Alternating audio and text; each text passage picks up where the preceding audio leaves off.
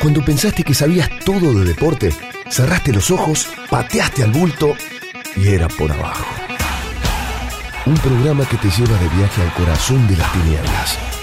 Dos horas en la esencia del deporte. Con Ezequiel Fernández Murs, Alejandro Wall y Andrés Burgo.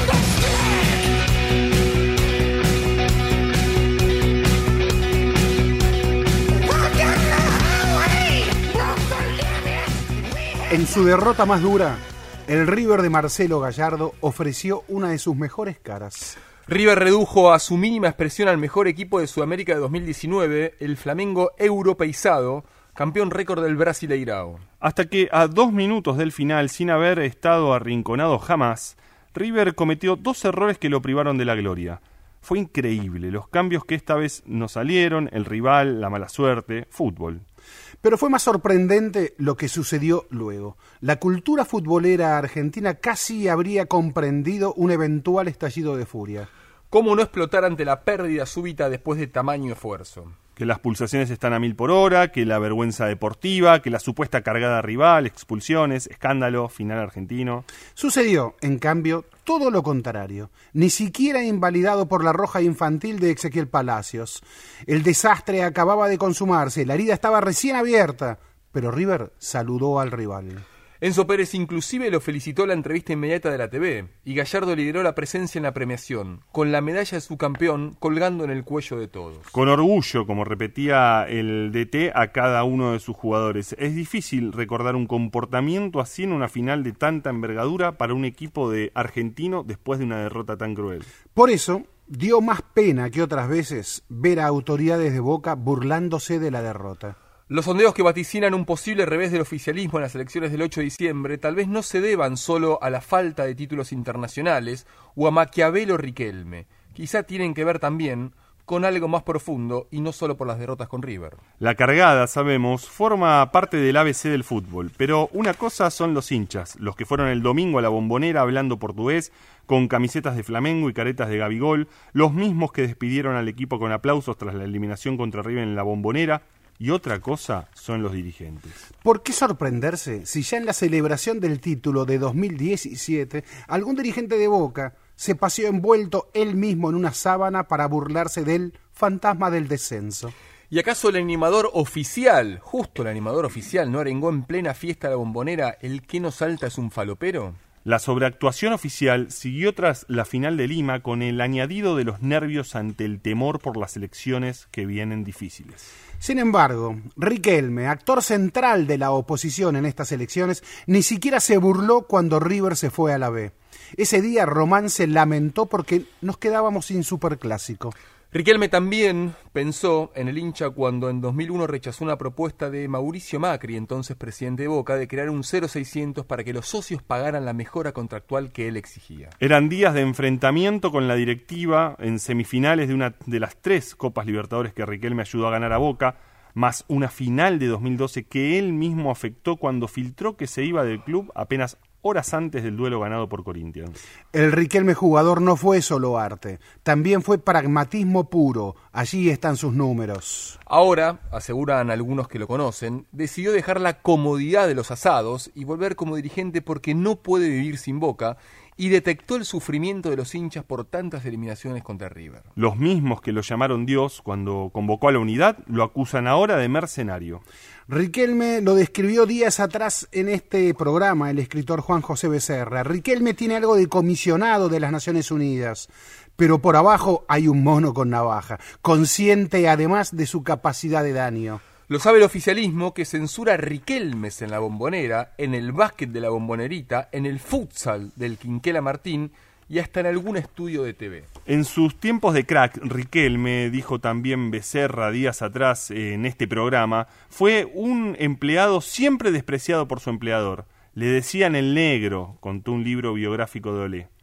Banco mucho al resentido. En el, en el resentimiento, nos dijo Becerra, hay una memoria de clase. Becerra contó también en este programa que él creció con un boca que era cultura barrial, inmigración, esfuerzo, orgullo, vender la cara a la derrota y pueblo. Un boca de histórica raíz popular que fue reemplazado por una cultura gerencial del éxito, arrogante, acaso macrista. En tiempos de Daniel Angelici, ese boca elitizado de palcos VIP agregó una imagen de ostentación de su poder.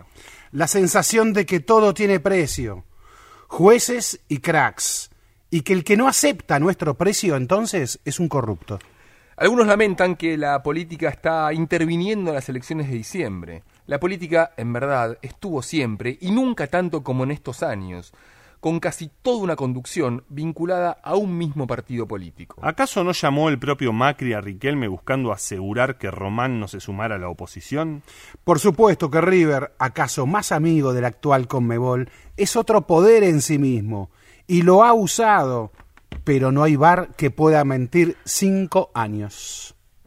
Y sí, en cambio, hay conductas ante la derrota, como la del sábado en Lima, que tal vez ayudan a entender por qué se gana tanto. Este texto lo escribió Ezequiel Fernández Murs esta semana en el diario La Nación.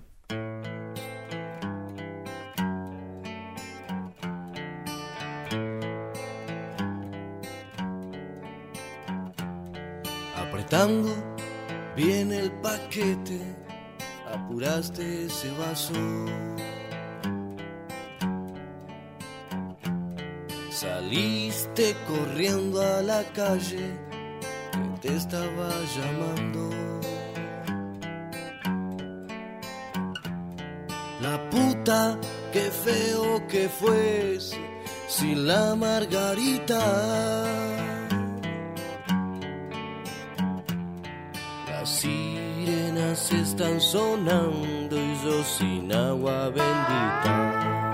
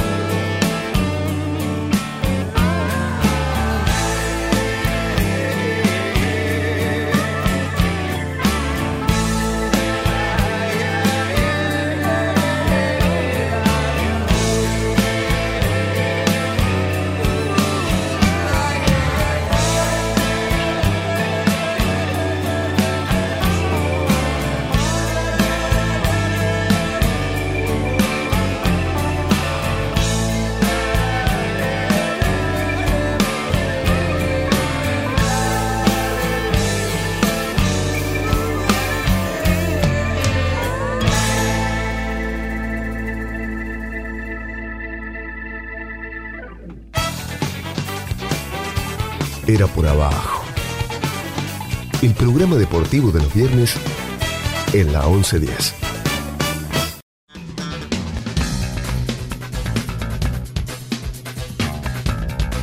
Buenas noches. Eh, Comenzamos una nueva edición de Era por Abajo con un retorno, pero por lo pronto saludo al colega y compañero y amigo Alejandro Wall. ¿Cómo estás, Ezequiel? ¿Todo bien? Eh, bueno, eh, la verdad que saludo el retorno de nuestro amigo ¿Lo saludamos, Andrés. sí? Sí, Hola. ¿cómo, cómo va, Andrés? ¿Cómo les va? ¿Bien? Antes, ¿Pero pero... era un cronista volante? No, bueno. Ah, Bueno, en este, este caso fui tuerca. Sí. Eh, bueno, casi que tuviste que manejar en algún momento. Ya nos contarás eh, por qué tantas horas este, viajando a Lima.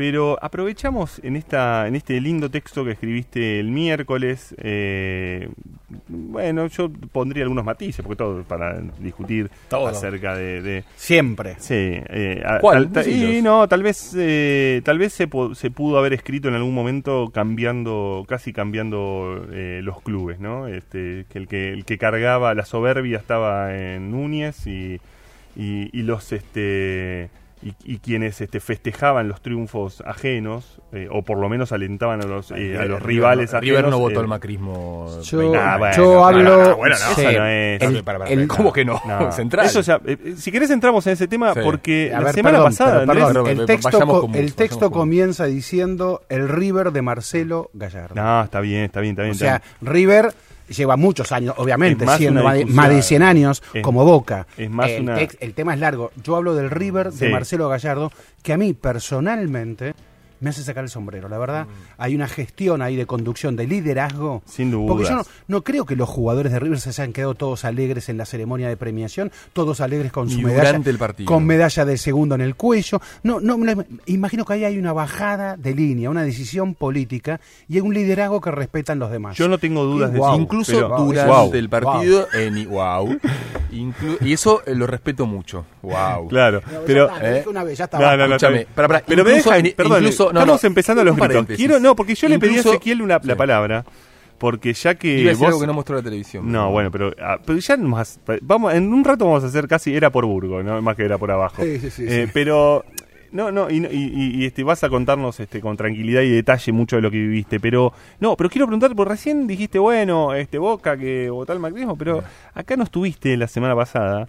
eh, Eh, estuve, a la, amigos- estuve a la distancia. Sí, estuviste a la distancia, pero los amigos de la qué manera de los amigos, en Latinoamérica. pero déjame, ¿eh? déjame decirte esto, ¿En los, los, amigos de la, de la producción, este, Mauro, eh, Santi, Salton, este, Ramiro Barceló, Mm. eh, prepararon un editado que con, con Ezequiel la verdad que dijimos es demasiado duro con Burgo porque eh, claro hace No dos, hace dos viernes Sí. eh, cuando charlábamos con Manuel Brandon aquí este del colectivo de Futbolistas Unidos Sí. Claro, dijiste, días, pero ¿no? Riquelme juega hace rato que juega para, la- para el oficialismo. No, no, yo me preguntaba eso. Mm, No era una pregunta, ¿eh? De ¿Me hecho, estás hubo una tirando un carpetazo, güey? No. Ah, parece no, eso, ¿eh? No, no, no, no. Ah. Pero, pero como, como se plantea eso, que parece... Sí, ¿lo, ¿Lo podemos escuchar? No, pero ya A lo ver. escuchamos. No, no hay problema, ah, ¿no? ¿te, te querés defender? Bueno, sí, si lo, si lo tienen Bueno. ahí, lo escuchamos. Lo podemos escuchar. ¿Estás listo, boludo? Era por abajo. Caso de Tevez. es un caso. Riquelme Riquelme ahí. Sí, Riquelme se mantiene a veces más. Este, Es jugador, es jugador para el oficialismo también. sí, Al, al menos hasta ahora me parece que sí. bueno, pero por ahí no tan externamente. No, no, no, no tanto como siempre, Tevez, no tanto como Vos se puede, no, no siempre fue así. Pasó mucho, pasó mucho tiempo del topollillo, ¿eh? No puede. No es solamente A. Burgo, a Burgo lo puede No me puede. No, me parece, no, me no, parece no. una opinión un poco. Otra cosa me que no parece una opinión un poco sesgada. No, no. Yo puedo, no, yo no puedo hacer un análisis de lo que pasó el último tiempo con Riquelme, pero tampoco ponerlo en ese lugar. A ver, por favor, Yo- pedir, pedir la unidad. Nah, bueno, pero es como, y bueno, es como creer que, es como unidad. Yo voy a formar parte de, de la lista que, que está Meal con Pergolini. Voy a ir de vicepresidente segundo, en el cual tanto Ameal como Mario y la gente que está ahí se van a comprometer a acompañarme y ayudarme a, a conocer las cosas del club. Si soy una persona que piensa mucho, que claramente yo sé que hoy no estoy preparado para ser presidente de mi club, que no debe ser nada fácil, pero bueno, durante estos cuatro años intentaremos intentaremos poder ver cómo son las cosas y dentro de cuatro años veremos si estamos preparados. Sí, ahora voy a ir de esa manera y voy a hacerme cargo de, siempre y cuando la gente nos vote y tengamos la suerte de, de poder estar en el club, voy a hacerme cargo del fútbol, que es donde creo que puedo ayudar. Bueno, ahí escuchábamos eh, y... y Eh, Riquelme dejó de jugar para el macrismo. Nah, y antes también. ¿Y por qué antes? Sí, no, no era así. No, es ¿Qué, evidente que no eh, era, ¿Era así. opositor hasta cuando yo dije eso? Bueno, eh, todas, mira, todas las, este, las conversaciones, todas las conversaciones, este, que ¿Era indican, opositor? ¿No todas las conversaciones, todas, sí, yo creo que sí. ¿En serio? Sí, no Ah, tengo nunca- ninguna duda. Se reunía con, Angel, eh, con Angelici, hay fotos con Angelici. Es y parte era de la política Y también con eso, todos ¿eh? se reunió, no solo con Angelis. Bueno, entonces Claro. no era opositor. Con opositores Pero, se pero vos siendo oposición también te tenés que reunir. Y, No en, suele y en la elección de, anterior de 2015 eh, criticó duramente al oficialismo. No, yo diría que Es una dejó, estocada, ese día Riquelme hizo una estocada muy Burgo. fuerte. ¿eh? dejó de... Qué poca autocrítica que tenés, Burgo. No, no, no, dejó de... mm, Me sorprende, ¿eh? Dejó de... No, no, son las dos lecturas, son las No, dos yo lecturas. creo que tiene que Dejó ver- de ser, digamos, lo que era hasta ahí, ahora sí es opositor, claramente. No, no, yo creo que ahí, ahí Ah, creo, Pero porque, o sea, no invalida lo que pasó hasta, hasta ese momento. Yo, lo- yo creo que ahí Andrés Ezequiel tiene bastante que ver con esto, con el matiz que yo que planteaba en el texto que es Mirá esta buena idea- botella tiene Huel, sí, ¿eh? eh, esta esta cosa que eh, Otra. esta no estamos haciendo un programa, estamos haciendo un programa de radio Burgo. No el esta esta esta idea de, de poner a- a- de idealizar a River Mm. y poner a Boca en un lugar únicamente como si fuera un equipo del poder. Y a mí me parece que hay, hay matices ahí porque eh, no, digo, no, no es todo tan así. Incluso en las dirigencias. Nunca incluso en las dirigencias. Por eso, pero incluso en las dirigencias. Porque eh, la- los dirigentes de River, como las dirigencias de todos los clubes, están bastante cruzados y mezclados por un montón de cuestiones. Eh, y por, por ideologías, políticas, pertenencias este, em- em- empresariales, eh, sociedades. Eh, eh, no, no, no es, este por supuesto, como siempre lo hemos hablado, en la, la comisión directiva de Boca desde hace 25 años, 24 años, sí, está muy este, vinculada a un partido político que se conformó después de que Macri asumiera, a- asumiera la presidencia, eh, pero eh, está bastante, digamos, hay eh, integrantes de la lista en la que va eh, eh, Riquelme y en la que va Meal, después si quieren los charlamos más tranquilos, que formaban parte de esta comisión directiva Pero- hasta Ah, ahora. Ideológicamente Pergolini pertenece al gobierno saliente. Exacto. Y, y Ameal fue parte del gobierno gobierno boquense de 24 años de gobierno oficialista. O sea que no, es obvio eso. Pero yo estoy Ale. hablando de gente, te Ale, diría, más pesada, ¿eh? Lo que no hay nu, lo que no hubo nunca, lo que no hubo La agrupación de Cotino Siglia, que se abrió, dicen. que se abrió, no, no, que, y, y que hoy está con eh, Jorge Amora Meal y uno de sus hombres está con- Después les voy a contar una, una escena que se vivió el día del ahora. Nah, lo contamos después, tenemos más tiempo, me parece. Eh, yo puedo contar también alguna anécdota de cierta, de la lista oficialista, eh, generosa, concesiva hacia otros sectores como nunca antes. Mm, claro. Entonces cuando le preguntan al número uno, ¿por qué no puedo decir Angelici? Sí. Le dicen, este, le hacen notar esa tanta concesión, tanta generosidad. ¿Vos te crees que si supiera que gano sería tan generoso? Claro. Claro. Esa me cuentan que fue la respuesta. Voto cantado. eh, Respuesta bueno, de después lo. el propio Angelici. Sí, respuesta El problema Angelici. ahí, el problema ahí es que el propio Daniel Angelici les había dicho al- al- en una reunión con agrupaciones, les había dicho que Riquelme iba a jugar con ellos. Le- se los había asegurado. De hecho, eh, eh, quienes estuvieron en esa reunión después lo contaron a la prensa. Y la prensa hizo una nota del diario Le, básicamente. Es una nota extensa contando que Riquelme iba a ser el vicepresidente de Gribaudo. Eso era lo que les había, lo que le había dicho Angelici a las agrupaciones Mm. que, que- que lo acompañan en una reunión. El problema es que el viernes, en el que eh, Riquelme finalmente anuncia eso, antes, a la mañana. ¿Y por qué lo dijo Angelici? Porque estaba. Porque, ¿Porque se lo dijo Riquelme porque o porque fue una jugada...? No, porque creyó que, que Mm. Riquelme iba, iba. Yo creo que Riquelme hizo una jugada, ya lo charlamos la semana Mm. pasada esto, pero hizo una jugada bastante audaz porque es como que acumuló jugadores en un lado y ¡pum! Mm. tiró la, la pelota para, para el otro. Eh, pero el viernes en la mañana, cuando se estaban cerrando las listas, eh, en las oficinas de la bombonera, donde se encuentra, donde está la dirigencia, estaban negociando, eh, había un dirigente, Fabián Parra, que es vocal y es el presidente de Por un Boca Mejor, que es la agrupación de Enrique Coutinho Cilia, eh, este, eh, operador de larga data del radicalismo, eh, hombre muy cercano a Angelici, de hecho, aliado a Angelici en el radicalismo, y que tiene uno de sus hijos, Hipólito Nocilia, forma parte de la actual comisión directiva, eh, Parra les dijo a los que estaban ahí, dijo, me, me voy, ahora, ahora vengo. Que, eh, Lo que, los que me lo contaron me dijo, fue como si nos dijera voy a comprar puchos y vuelvo. ¿Y volvió? Y no volvió. Oh. Y la agrupación por un Boca Mejor cerró con Ameal. Ah. Sabiendo, obviamente, porque hay que oler también para dónde va el poder, algunos personajes viendo hacia dónde están los ganadores, eh, cerraron con este con Ameal, eh, lo que argumentan ellos cuando les preguntás cómo esto es un garrochazo. Este, nosotros nunca le dijimos a nosotros le dijimos a Angelici que esto se perdía, que este año se perdía, después de Madrid, ¿no? Después de Madrid y volvemos a. River otra vez. Sí. Bueno, es que hay el combo River, eh, Riquelme, desgaste lógico, digamos, de toda, toda, de toda gestión durante tanto tiempo. Es un combo que aparentemente le da un triunfo, o le daría un triunfo a la, Sí. Está, a está la muy, lista de Ameal. Sí, está muy. eh, eh, eh, Hay que esperar, ¿no? La, oposición maneras, está, pero- la oposición está insi- insistente en Mm. que eh, en, en no, no dar por ganado esto porque, Bueno, que- tiene porque le están, están claro. arrimando a Mm. socios a que vayan a votar. ¿A los muertos también? Eh, no, bueno, hay 11.000 Mm. 11.600 eh, eh, socios eh, que eh, Amear, la lista de Amear eh, presentó como irregularidades. eh, una parte Mm. que eran adherentes, que 11.000 pasaron... es una- una parte muy importante del padrón. Muy importante. Sí. Pero que pasaron, Este que ni pasa. siquiera pasaron por ser adherentes, Mm. sino que directamente se hicieron socios, y otros que eh, fueron adherentes y se sumaron como socios sin este sin ni- ni respetar eh, Mm. supuestamente lo- la- las reglas para, Mm. para hacerse socio. Eso es lo que discute la lista de Mm. AMEAL. Eh, vamos a ver, porque además hay otra discusión, ¿vieron? El artículo 33 del estatuto, en el que, claro, no puede haber voto cantado, entonces le están diciendo a los socios no vayan con camiseta de Riquelme, tápense los tatuajes de Claro. Riquelme, porque les pueden anular el voto. Y a todo esto, Boca Argentinos mañana. Era por abajo. Deporte, entrevistas, debates, actualidad, historia. Todo el deporte del mundo en la 1110.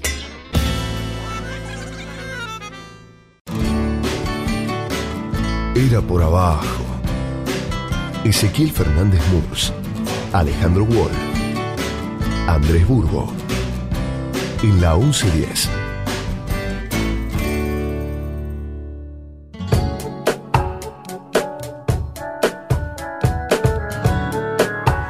Retomamos en Era por Abajo y dijimos elecciones en Boca el 8 de diciembre. Eh, y si hay, claro, una figura que, está ocupando todos los espacios para esta elección, eh, Juan Román Riquelme. Pero eh, la verdad que en la oposición eh, hay otra figura, también jugador, cuya ejercicio opositor a la actual conducción de Boca es más histórico aún. Eh, a tal punto que eh, le voy a preguntar ahora mismo, ¿hace cuánto que eh, Jorge Patrón Bermúdez, te saludamos, buenas noches, te agradecemos por estar en Era por Abajo, ¿hace cuánto que no vas a la bombonera? Hola, buenas noches, un saludo bien cordial.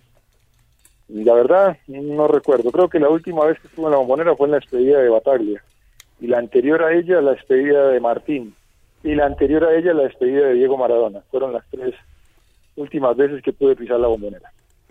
¿Y, y, y por qué se debe eso? No, simplemente porque yo, para nadie es un secreto, me fui enemistado de, de la dirigencia del momento en el 2001, cuando la conducción eh, era eh, dirigida o el máximo conductor era Mauricio Macri. Tuve que irme de boca, inclusive eh, el último día que estuve en la bombonera fue el día que ganamos la Copa Libertadores de 2001, enfrentando al Cruz Azul. Sí. Pero las diferencias eran muy marcadas en cuanto al manejo, en cuanto a la, sensibilidad, en cuanto al respeto, en cuanto a la lealtad. Y tuve una formación de, de chico en cuanto, en cuanto en la familia pude, pude respetar y fue que mis valores no tenían precio. Y como los que estaban allí le ponían precio a cada cosa, eh, preferí seguir mi vida en otro lugar. Eh, cuando decís eh, tus valores no ponían precio, yo recuerdo entrevistas eh, muy duras, inclusive hablaste de que en aquel momento hasta el presidente, que era presidente de Boca en ese momento, Mauricio Macri, pidió alguna comisión por una transferencia tuya. Eh, ¿Eso te provocó alguna, alguna demanda, alguna presión extra?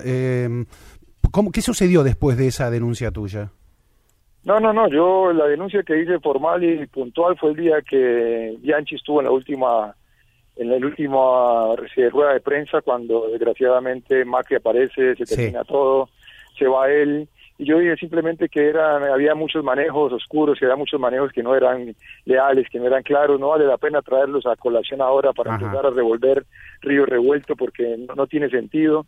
Creo lo que lo dicho hecho está y lo y lo y no me arrepiento, al contrario, estoy orgulloso de haber sido como fui y estoy orgulloso de haber siempre andado con la verdad.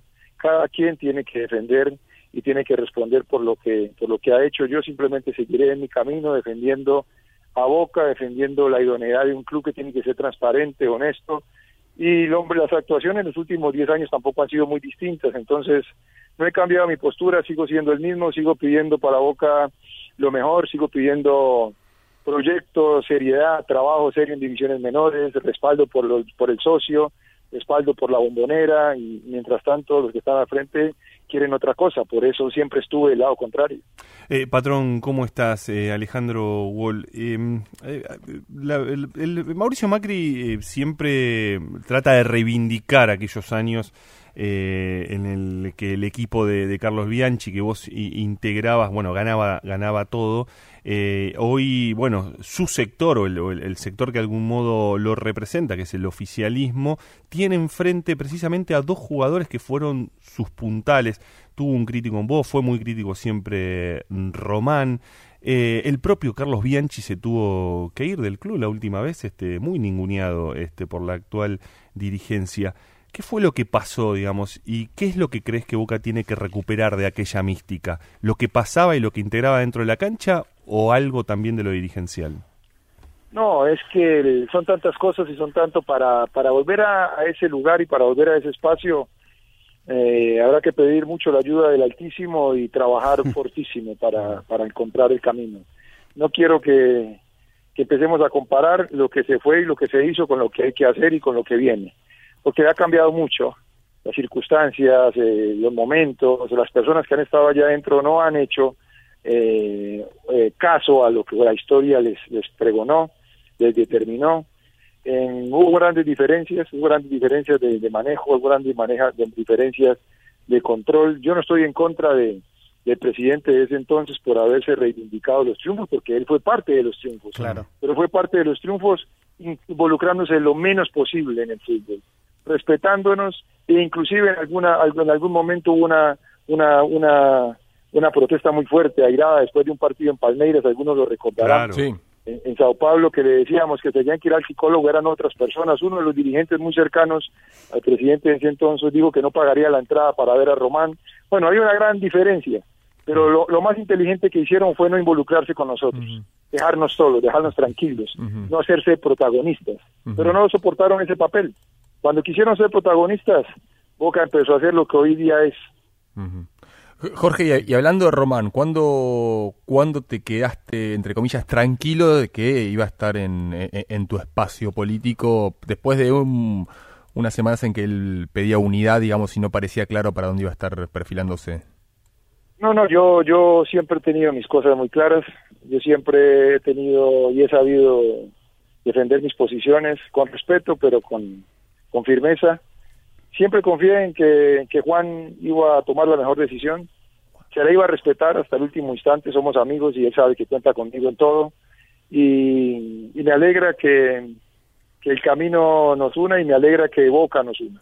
Porque queremos los dos lo mismo. Queremos los dos eh, trabajar por el club, tener un proyecto serio, coherente, que el fútbol sea, sea el bastión de, del crecimiento y del desarrollo del club, pero no para, para decir que está bien económicamente y que el rival de patio nos gane siempre, sino por el contrario, tratar de volver a posicionar a Boca deportivamente y que sus jugadores de divisiones menores jueguen en la primera de Boca y que no se le escapen casi el 80% de esos jugadores para otros clubes y que, que se hagan las cosas como deben hacerse. Entonces, todo eso es, es un trabajo, es una, es una demostración de nuestro afecto por el club, querer estar ahí, lo vamos a tratar de, de hacer y lo vamos a tratar de conseguir pidiéndole a Dios que, que se pueda dar nuestro regreso y después que Él nos dé la gloria y poder descansarlo, algo, algo de lo que pudimos hacer como jugadores de fútbol. Eh, eh, eh, estamos hablando con Jorge Patrón Bermúdez, este puntal de aquel Boca de Bianchi, comentarista eh, en televisión también, eh, y hoy, bueno, forma parte también de este espacio que se creó, que encabeza Jorge Amorameal, que lo tiene Mario Pergolini y también a Juan Román Riquelme.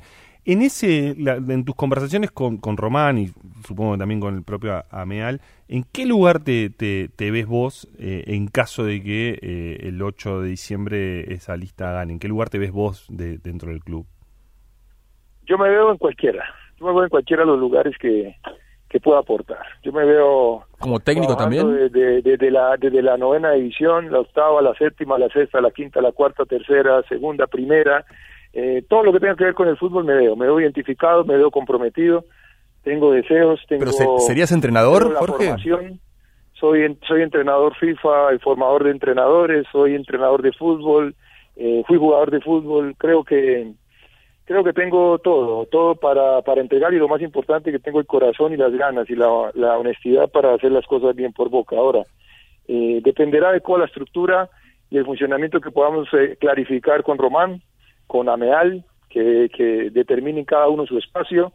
Eh, el espacio está bien claro, no vamos a dedicar al fútbol, pero el fútbol en Boca es tan importante, tan grande, tan extenso y abarca tantas cosas que hay que tomar las cosas con mucha tranquilidad y yo aportaré donde tenga que aportar. Así como cuando jugué al fútbol, estaba ahí atrás, tenía la dos y, y disfrutaba defendiendo y haciendo mi labor para que Román fuera el 10 y para que Martín hiciera los goles. Ahora no me interesa protagonismo, me interesa el club, interesa trabajar por el club y que allí adentro se hagan las cosas bien. Eso sí, no voy a participar de nada y que no sea eh, algo apegado a lo que es mi forma de ser. Claro, pero también fuiste manager, también llegaste a ser accionista en un club en Costa Rica, si no me equivoco. Eh, ¿qué, figuras, por ejemplo, recién dijiste, bueno, entrenador, claro, por supuesto que fui entrenador también. Eh, ¿Te seduciría la posibilidad de dirigir a la primera división de Boca? No, no, no, no, no, no, no, es, no, es, no creo que es donde más pueda aportar hoy. Ajá. No creo que el entrenador que termina siendo un fusible eh, sea sea lo que Boca necesita hoy de Sí. patrón. El patrón debería estar en todo lo que es la coyuntura, la organización, la reorganización, el proyecto deportivo que se arme, hacerlo respetar, eh, alejar de Boca tantos fantasmas de intereses mezquinos de otros de otros empresarios y personas Bien. y tratar de empezar a que el fútbol se piense como único objetivo el crecimiento de la institución. Creo que allí sería más importante esa cara de Bravo y esa cara que tenía en el campo para para alejar los fantasmas si quieren seguir haciendo de las suyas. Ahora, y, y apelando a esa sinceridad tuya, cuando el presidente Macri llegó este año a Colombia y dijo algo así como queremos estar cada día más cerca del pueblo colombiano y cada vez encontrar más cosas en las cuales poder colaborar, como colaboraron Chicho Serna, Bermúdez y Córdoba en aquella serie histórica de Boca cuando me tocó ser presidente. Cuando escuchaste eso, eh, si te podemos pedir que, que nos cuentes, ¿qué sentiste? ¿Qué, ¿Cuál fue tu reacción Un inmedia- orgullo, inmedia- un orgullo, orgullo? nada más. Ajá. No tengo nada más que decir. Él tendrá que decir, porque saber y por qué y expresar por qué lo dijo. Yo siento un orgullo y además eh, creo que fue verdad todo lo que él dijo. Ahora que haya salido él a, a, hacer valer esa expresión justo cuando llegaba aquí me pareció un poco oportunista, pero bueno, es es política, no, no nos metamos en política, que saben qué, la política no me gusta. Eh, mm, bueno, Boca está dentro de un fútbol que tiene un contexto y vos eh, sos eh, muy observador y, y- ves mucho fútbol argentino.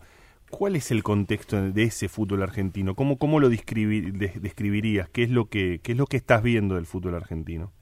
El fútbol argentino, como gran parte de los fútbol latinoamericanos, son los fútbol exportadores de talentos, en donde sus equipos viven gracias a, a la venta de jugadores y donde las grandes figuras es muy difícil que se puedan sostener. Pero también es un fútbol en donde cada día aparecen nuevos, nuevos prospectos y donde no se van a cansar de llegar jugadores con expectativas importantes para para crecer y para figurar en el, en el campo mundial.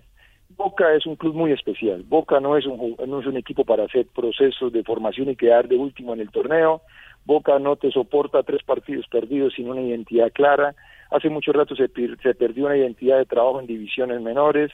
Se volvió un, club comprador de jugadores. Cada, cada ficha, cada libro de pases llegan 7, 8 y se van 7, 8, pero por una política de club no por una política de, rendimiento ni de regularidad deportiva. Entonces hay que volver a llevar al club a lo que a lo que significa el club. Boca es pasión, Boca es pelear cada título, Boca es or- tiene que ser organización, Boca tiene los jugadores de divisiones menores tienen que debutar en Boca, Boca es la bombonera, Boca hay que hacer querer de nuevo la bombonera como nuestro símbolo, se tiene que ampliar la bombonera y no moverse ni un metro de donde está. Boca hace respeto hacia el socio, pero el socio tiene que sentirse respetado viendo un equipo que lo represente. Porque es muy lindo hablar de respeto hacia el socio, pero el socio llega a la cancha a renegar, entonces no se está haciendo respetar. Porque es que esos mismos que dicen que respetan mucho al socio, cada seis meses traen jugadores nuevos y el equipo nunca va a terminar de ser lo que el socio quiere. Entonces hay, hay muchas cosas que se han manejado para beneficio de, de, de cada uno, con el pensamiento de cada uno, que no terminan siendo la esencia de la mística que tiene que tener el club, y me parece que esa esencia, esa mística, esa identidad es la que hay que, hay que recobrar en el fútbol argentino que se puede hacer y en Boca que tiene todo para hacerlo pero hay que seguir una identidad una mística. No hay que copiar ningún proyecto ni el Barcelona ni el Real Madrid de ninguno. Al Real Madrid le ganamos en Tokio hace 19 años. Hay que pensar en Boca y ser fiel a la identidad de Boca Justamente esa identidad de Boca, la semana pasada hablamos con un escritor, Juan José Becerra, que escribe en el diario Olé, el, como, el, como el hincha de Boca. Y, y Juan José Becerra nos decía que él creció con un Boca barrial, un Boca de cultura popular, un Boca muy cercano al pueblo eh, y que sentía que esta conducción era una conducción que lo, lo, alejaba de esa esencia, lo colocaba en una posición un poco más del éxito y de la soberbia y de una conducta más, eh, ¿cómo diríamos? Podríamos decir deseos, como le decimos aquí en la Argentina. Eh, ¿Percibís algo de eso vos también?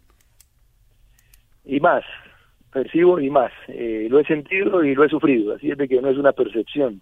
Eh, hay que hay que tratar de ligar a Boca totalmente la política nacional y que ningún otro dirigente de Boca venga a Boca a hacer trampolines políticos ni de imagen. Eh, hay que tratar de que de que el club sea dirigido por hinchas de Boca y por gente que sienta la institución y que no tenga ningún otro interés y que después esas personas respeten el, el fútbol como como una especialidad y que tiene que ser dirigido por gente que sepa del fútbol. No puede haber un presidente que no sepa de nada de fútbol contratando a los jugadores, dando las órdenes. No puede pasar nunca más por boca que haya un, un, un presidente que políticamente necesite votos y vaya a traer un jugador que se tiene que retirar para que sea para que sea su bastión y ese jugador acabe con lo que el equipo viene venía haciendo en ese momento. No puede ser, o sea, no puede ser que se vuelva se vuelva un gusto, sino más un capricho, que Boca sea un capricho del, del gobernante de turno.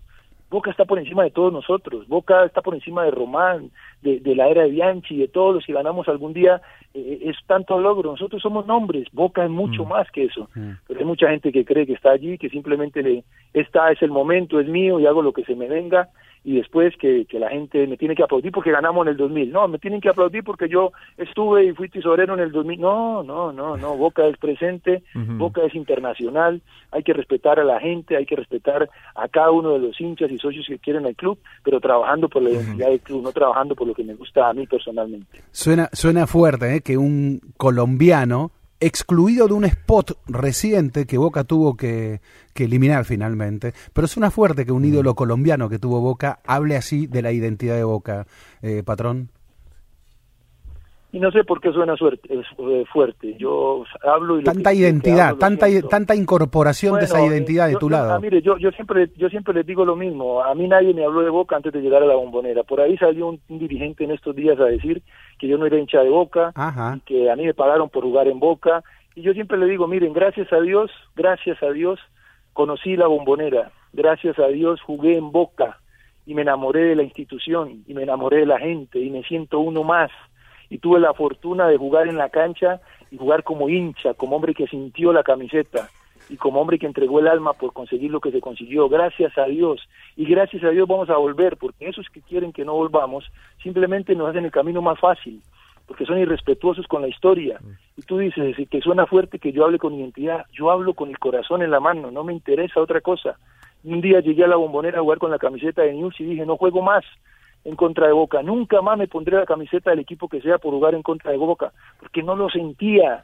Y ese dirigente sigue diciendo que yo jugaba por plata. hay, hay que dejarlos. Pero lo más importante es que Dios, que sigue estando ahí, que mueve esos hilos, que lo mueve con tanta perfección, cada vez nos acerca más al club. Jorge, eh, si todo es como parece, tu agrupación tiene serias chances de ganar y bueno, y vos te pasarás a encargar, digamos, del, del fútbol de Boca como lo estás contando en esta entrevista. Vas a tener que tomar vos y tu gente dos decisiones, una sobre Alfaro, otra sobre Tevez. ¿Ya tienen alguna resolución al respecto? Vamos a tener que tomar muchas decisiones, muchas, muchas, muchas. Estas son dos fuertes. Que tiene, que, que tiene contrato, hay un técnico que tiene contrato, y que le vamos a respetar su contrato hasta el final y después de que termine su contrato seguramente va a haber una comisión de fútbol que tomará las mejores decisiones en torno al club, al club, no a lo que nos gusta, al club. ¿Qué juega? ¿Cómo se debe jugar en Boca? ¿Qué tiene que hacer un entrenador con la camiseta de Boca? Históricamente, ¿qué muestra Boca? cada jugador que juega en Boca qué tiene que entregar y si es y si esas personas técnicos jugadores entran en esa disposición tienen que continuar pero cualquiera que sea que no esté ya en esa disposición o que no pueda aportar eso que necesita el club se va a tener que ir señores estamos hablando de la identidad de un club de la mística de recuperar una identidad y para recuperar una mística hay que seguir un proyecto y un, una identidad y un camino. Y nosotros tenemos que hacer defender esa identidad y un camino. No es que a mí me guste eh, Menotti y a Juan le va a gustar Bilardo entonces no cómo juega Boca, qué necesita Boca y cuál es el técnico que más se acerca a que cuando vamos a la bombonera Boca juegue como jugó Boca, que se le entraba en los partidos y en 15 minutos había que avasallar al rival, que iban, a, iban perdiendo el rival 1-0 cuando pisaba la bombonera, que faltando 15 los ahogábamos y no podían ni salir de la mitad de la cancha. Eso es Boca, hay que recuperarlo y nosotros tenemos la gran obligación de contratar los jugadores necesarios y contratar el entrenador que nos ayude para que esa identidad vuelva. Eh, patrón, en esa identidad que, que describís, eh, del otro lado inevitablemente está, bueno, está River, ¿no? Es el gran rival. Eh, esta semana fue muy elogioso y en otras oportunidades también este Román ha sido muy elogioso de River del propio Marcelo Gallardo. ¿Qué te gusta a vos de esto, de esto que conformó River, eh, que quizás vas a trabajar, por supuesto, dándole la identidad de Boca este, para que Boca pueda tenerlo? Yo quiero decirte lo siguiente, si hay algo que hizo bien River es, es parecerse mucho a, a, lo que hicimos nosotros en Boca. Boca eh, River copió lo bueno de lo que se hizo en una época, de pensar en el equipo y pensar en el club y tomar decisiones coherentes con un entrenador sabio y dispuesto a pensar en su club y en sus jugadores como debería ser.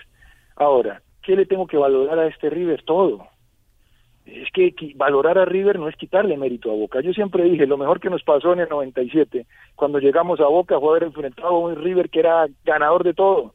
Porque cuando le ganamos le mostramos que nosotros éramos mejores y que lo dejamos en el camino y que hacíamos las cosas bien. Ahora nos toca repetir la historia, pero hay que valorar lo que hace Gallardo hay que valorar su, su, su, mística equipo, que sabe a qué puede jugar River, que le ha puesto una agresividad y una dinámica a su equipo que lo hace multicampeón. Hay que valorar a la persona que está detrás de Gallardo, un talenzo Francescoli, que Mm. sabe y termina cada uno de los pasos que tiene que seguir su equipo y hace que se respete lo que el entrenador quiere. Hay que valorar a todos los técnicos de divisiones menores que creen en el proyecto y que son mancomunadamente un trabajo, hacen mancomunadamente un trabajo que hace que cuando soy un jugador de las divisiones menores de River, ese jugador rinda. Hay que valorar al presidente que opina lo justo y no se mete en lo que no y que hace defender en cualquier pupitre del mundo a River como lo que tiene que ser. ¡Qué envidia! Señores, pero qué envidia de la buena. Yo quiero que Boca sea así de nuevo. Yo me considero capaz de, de, de defender a Boca donde sea, pero solo no puedo. Tiene que haber un presidente, tiene que haber un grupo de trabajo, tiene que haber una institución, tiene que haber un proyecto, tiene que haber decisiones en las cuales se piense primero en el club, eso es hoy River, por eso está donde está. No es por jugar bien, no es porque Gallardo haga, haga, buena la táctica o porque sea un genio. Es que por detrás se han hecho y se han tomado las decisiones correctas, idóneas, que han hecho que River haya vivido esa pesadilla de otra categoría a estar hoy encumbrado en lo más alto.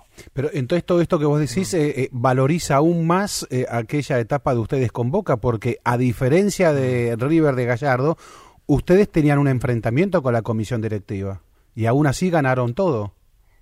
nosotros, yo, ¿saben qué? Yo no recuerdo lo que vivimos con la comisión directiva como un enfrentamiento. Ajá, Yo lo recuerdo como una diferencia. ajá.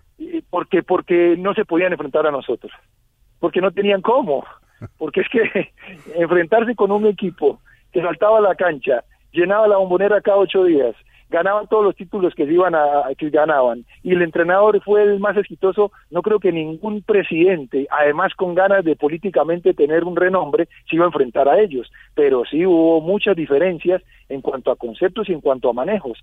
Gracias a Dios teníamos la madurez para manejarlo. Yo tenía 27 y 28 años, cuando fui capitán tenía 28 y quería iba a cumplir 29, había jugado en selección, había jugado Copas del Mundo, había caminado el mundo, Oscar también, Chicho también, Basualdo también, Martín selección argentina, Guillermo también, Román máximo ídolo y selección. Señores, era un equipo de hombres.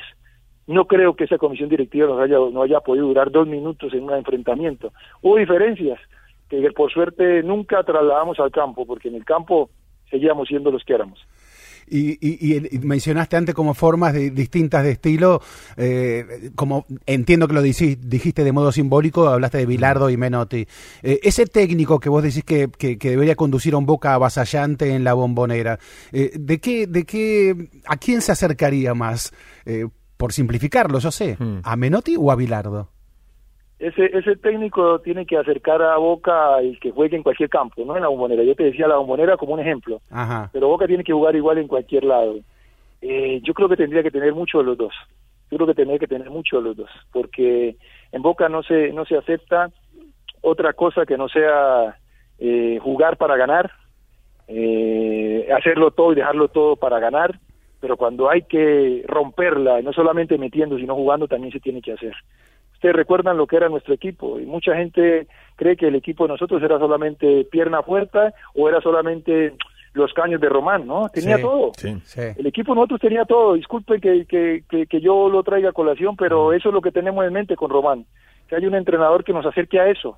Que cuando hay que meter pierna fuerte y cuando hay que hacerse respetar, se haga respetar, pero cuando haya que dibujar y, y llenar el arco contrario de goles, haya que hacerlo. Entonces, hay varios entrenadores que, que nos podrían dar esa, esa posibilidad. Pedimos a Dios que llegue el que, el que tomemos la decisión más correcta y que sea el hombre más ganador de toda la historia. Paz y a Bianchi, porque les digo algo, si hay un momento en el cual queremos ganar, es ahora. Cuando nos sentamos con Román, si hay algún momento que soñamos volver a ser campeones, es ahora. Con Román ya están hablando de fútbol, ¿no? Me imagino. Hablamos si no de fútbol, ¿ah? No hay otro tema. y hay que tomar decisiones. ¿Hablaron de Paolo Guerrero, por ejemplo? Un sueño, Pablo, un sueño, Pablo, un sueño. Desde hace cuatro años un sueño y siempre que lo vi lo, me encantaría tenerlo en la, en la, en, en Boca, un sueño, un sueño, un sueño. Muchos, muchos, muchos jugadores importantes de selección, de renombre, de capacidad, de mística, que se ponen la camiseta y no les pesa, de que no, no, no van a ir a Boca a tomarse una foto, que van a ir a Boca a ganar, a dejar la huella. Ojalá los podamos traer a todos, ojalá se pueda, ojalá podamos armar el equipo que queremos, ojalá Dios nos dé esa posibilidad y siempre pongo a Dios porque tienen contratos, hay otros equipos que los quieren, Claro. eh, hay mucho dinero de por medio. Ustedes saben cómo es esto del fútbol. Ojalá, ojalá la billetera fuera mía y fuera Bill Gates. Te juro que ya lo tendría contratado. ¿Económicamente qué club reciben? ¿Lo tenés claro eso? ¿Hay números claros? Económicamente no, tenemos que esperar llegar primero. Fíjate que tenemos primero que llegar para saber qué hay. Porque los comentarios, lo que todo el mundo dice es que se está muy bien. sí. pero tenemos unos, un presidente, un grupo de asesoría contable, administrativa, que tiene que llegar, tomar posesión y saber realmente qué es lo que hay y con qué se cuenta. Y ya para ir cerrando, Jorge, me quedé tentado también de preguntarte esa característica de jugador que tanto te gusta de Paolo Guerrero, de, del actual plantel. ¿Hay jugadores que te gusten por esas características también? Sí, sí, sí, sí, no me, no me enfrenten contra todo el plantel. Yo a veces reniego, yo a veces reniego chicos porque, Sí, sí. porque no se pone, porque no se mete, porque porque nos queda faltando y lo Sí, hago público y la gente me cae, me cae y me dice que es que a mí no me gusta nada. No, no, hay jugadores Mm. que dejan huella, que dejan la piel, la gran mayoría entregan todo. Eh, yo nunca les pongo la cul- culpable, más allá de que una, un, un- un error puntual u otro. Me parece que todos esos jugadores de Boca en estos momentos han entregado lo que tienen, pero tiene que ver más con el estilo y el carácter. Sí, pero igual debo, debo decirte. El debo no decirte, se compra y hay jugadores que, que en Boca entregan el alma. Sí. Ah, yo voy a seguir siempre eh, pensando que, son mucho más los que tienen que seguir que los que desgraciadamente se tienen que ir. No, y te- debo decirte, Jorge, que de los comentaristas que hay en la tele, exjugadores, eh, me gusta escucharte porque tenés una mirada que no ahorras la crítica cuando la tenés que expresar. Eh, y a veces el jugador, exjugador, por aquella cuestión de corporativismo, eh, es como demasiado prudente. Y me gusta escucharte porque cuando tenés que criticar lo haces muy claramente. Y lo hago sin perseguir la persona, ¿saben? Claro, Yo solamente claro. hablo de, yo, yo hablo del tipo que entra a una cancha y juega 90 minutos. A mí después, si se pone un bombo, un platillo, si está en el obelisco tomando un café, no me interesa. A mí me interesa que entre ahí, que haga lo que tiene que hacer. Esa siempre ha sido mi filosofía, porque además fue lo que yo quise que los periodistas eh, tomaran de, de mi vida.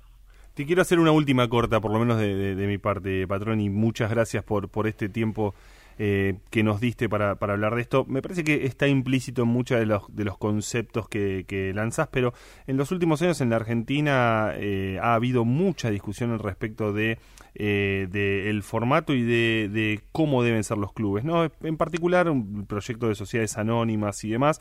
Eh, hablábamos antes de cómo se construye también un Boca elitista, un Boca que tiene una gran eh, raigambre popular. Eh, ¿Cuál es tu mirada de eso? Digo, ¿crees, eh, confías, este, te gustan los clubes, eh, asociaciones civiles, los clubes que son de los socios, los clubes que, por ejemplo, tienen una vida como la que va a tener Boca, una vida política eh, de 8 de diciembre? Eh, aunque siga sufriendo esta vida de, de estar afuera, aunque siga sufriendo que el socio sea quien elija, aunque siga sufriendo que se haya enquistado tanto tiempo esta gente que el socio elige, me parece que es el modelo perfecto para Boca y no puede cambiar. El, club debe ser mucho más cada día de la gente. El club tiene que ser mucho más cada día del hincha y del socio. El club tiene que pertenecerles a ellos, porque el club son ellos. El club lo representan ellos, el club lo representa el sentimiento.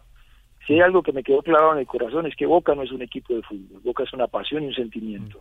Y, y todo lo que se puede hacer en de ese camino hay que hacerlo crecer con honestidad, con lealtad, teniendo claro cuántos socios deben estar, haciendo un camino para que se hagan socios los que deben hacerse, haciendo una bombonera que los represente, que cada vez puedan llegar más, que todas las decisiones se tomen para que esa para que esa asociación cada vez sea más grande, más respetuosa, de una identidad, pero que crezca en todos esos valores que tienen que ser que el barrio tiene que representar y que mucha gente quiere dejar de lado para volverse un un club propio y que realmente sería lo último que yo quisiera ver en esta vida.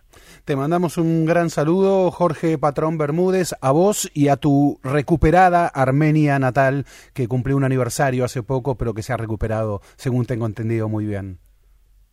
Un gran abrazo, chicos. Gracias por la oportunidad y, y disculpen que hable siempre con esta pasión y con esta manera de ser, pero es lo único que, la única manera que yo me puedo referir al club. Lejos de disculparnos, te lo agradecemos.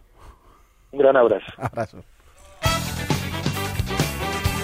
Era por abajo.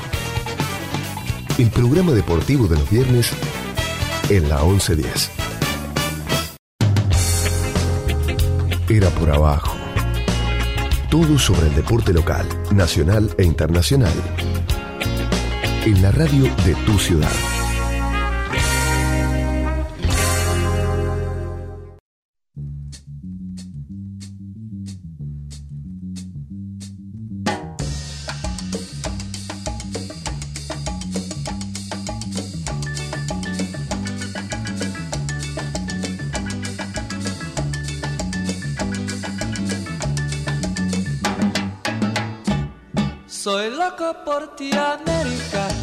Yo voy a traer una mujer playera que su nombre sea Martí.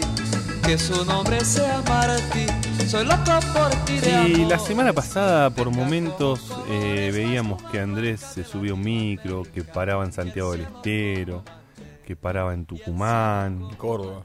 en Córdoba. Al principio paraba te perdíamos, te demasiado. perdíamos eh, la señal. Eh, Mauro Suárez estaba desesperado, respondé, burdo. Eh, veíamos algunas cosas de los que podías postear, te íbamos siguiendo. Hmm. Pero efectivamente hiciste, yo dije, este hombre está loco. Pero no, es el Lo- fútbol. y no por América. Es el fútbol. Los locos son ustedes que no lo hacen. Bueno, eh, eh, si, si querés ese golpe bajo, yo no, no he tenido la oportunidad. bueno, no, no era por eso.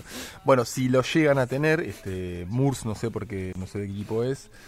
No, en, eh, en yo- Maracaná el 2020 es una es una experiencia que, que recomiendo. ¿Ibas a decir algo? Ah. Es, un- es una experiencia que. Yo me voy a Mar del Plata Que ahora. recomiendo. Juega contra el Final con, no, Ah. final contra Tigre. Independiente juega con Lucini. No, no, final contra Tigre el 14 de diciembre, Racing, el campeón. ¿Cómo de- se llama la- la copa? Es espectacular. Campeón de la Supercopa, de la, Super de la mega Copa de la Liga y claro. el campeón de la Superliga. Pero bueno, es una final. Eso es el. Eh, 14 de diciembre, sábado. Sábado, bueno, el día previo, justamente de la semana que viene, el próximo viernes, en nuestro horario, a partir de las 21, mejor dicho, River va a jugar otra final contra Central Córdoba de Santiago del Estero, la Copa Argentina. Otras de las copas, entre comillas, modernas, aunque es cierto que en el 67 y en el 70 ya se había jugado la Copa Argentina. Volviendo, no me hago el distraído, volviendo a, mm, a, bueno, a mi periplo del, eh, de la semana pasada. Yo soy honesto, volví en, volví en otro, no volví en el colectivo con, con los Ah. otros 203, bueno, a veces lo conté siempre igual.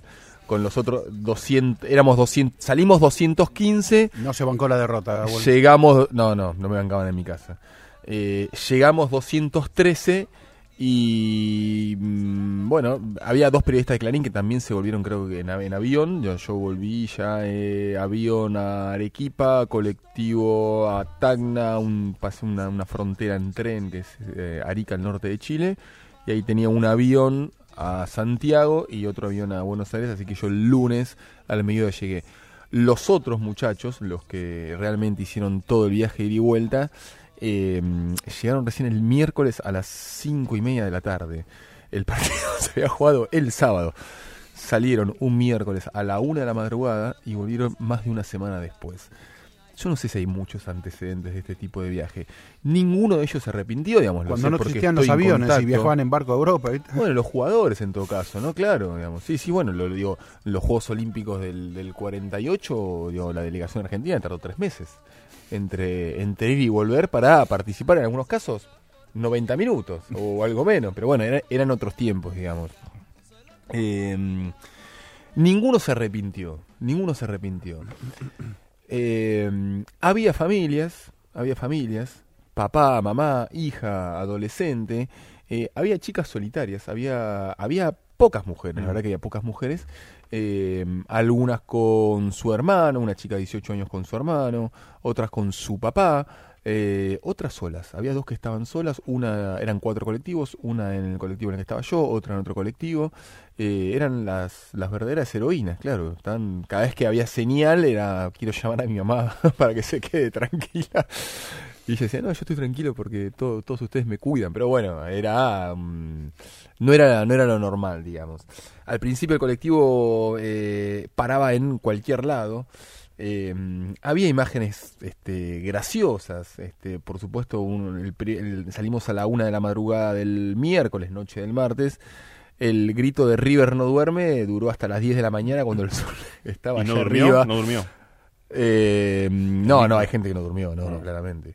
Hay gente que no durmió y, que después durmió en exceso, hasta veintipico de horas seguidas.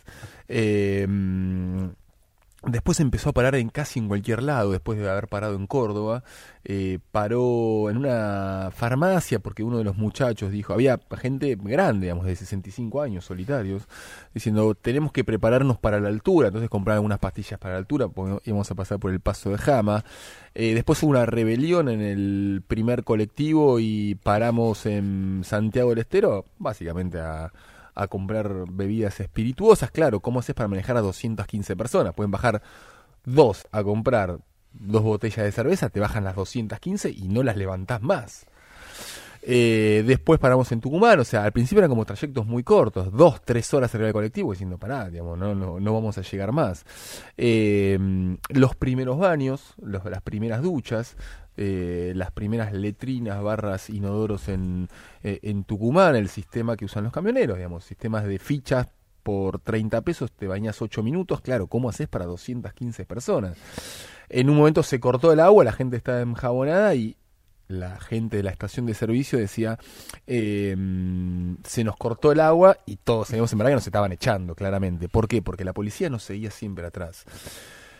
Y no había forma de avisar a tal parador, vamos a parar, porque básicamente cerraban las puertas. Entonces medio que había que, medio que, había que parar de prepo. Claro, parabas de prepo y tenías una empleada para atender a 215 personas. Entonces se iba como demorando.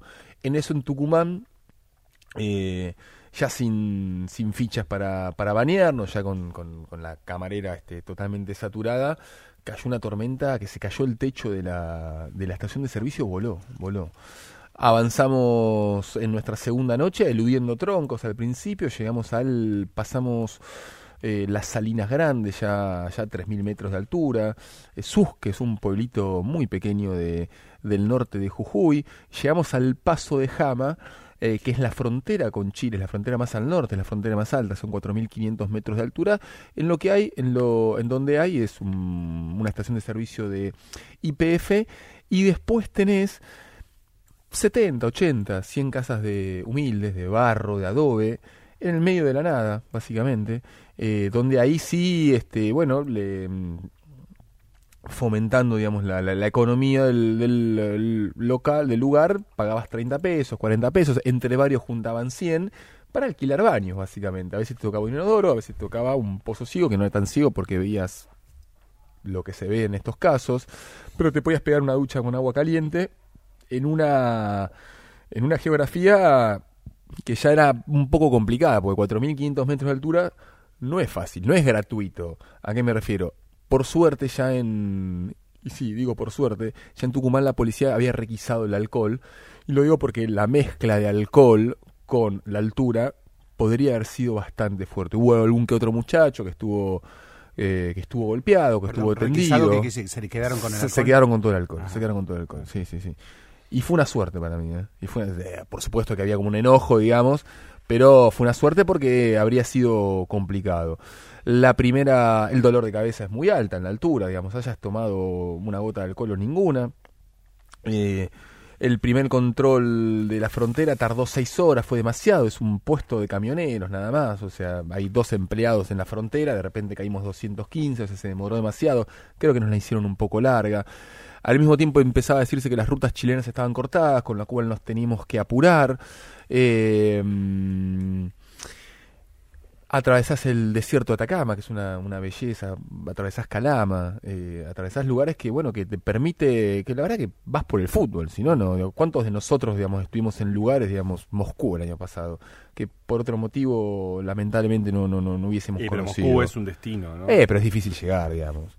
Mm, atravesamos Calama, eh, nos pararon porque y estuvimos este, detenidos, va, detenidos, eh, tuvimos que pagar una multa porque eh, excedíamos el pesaje de las rutas chilenas.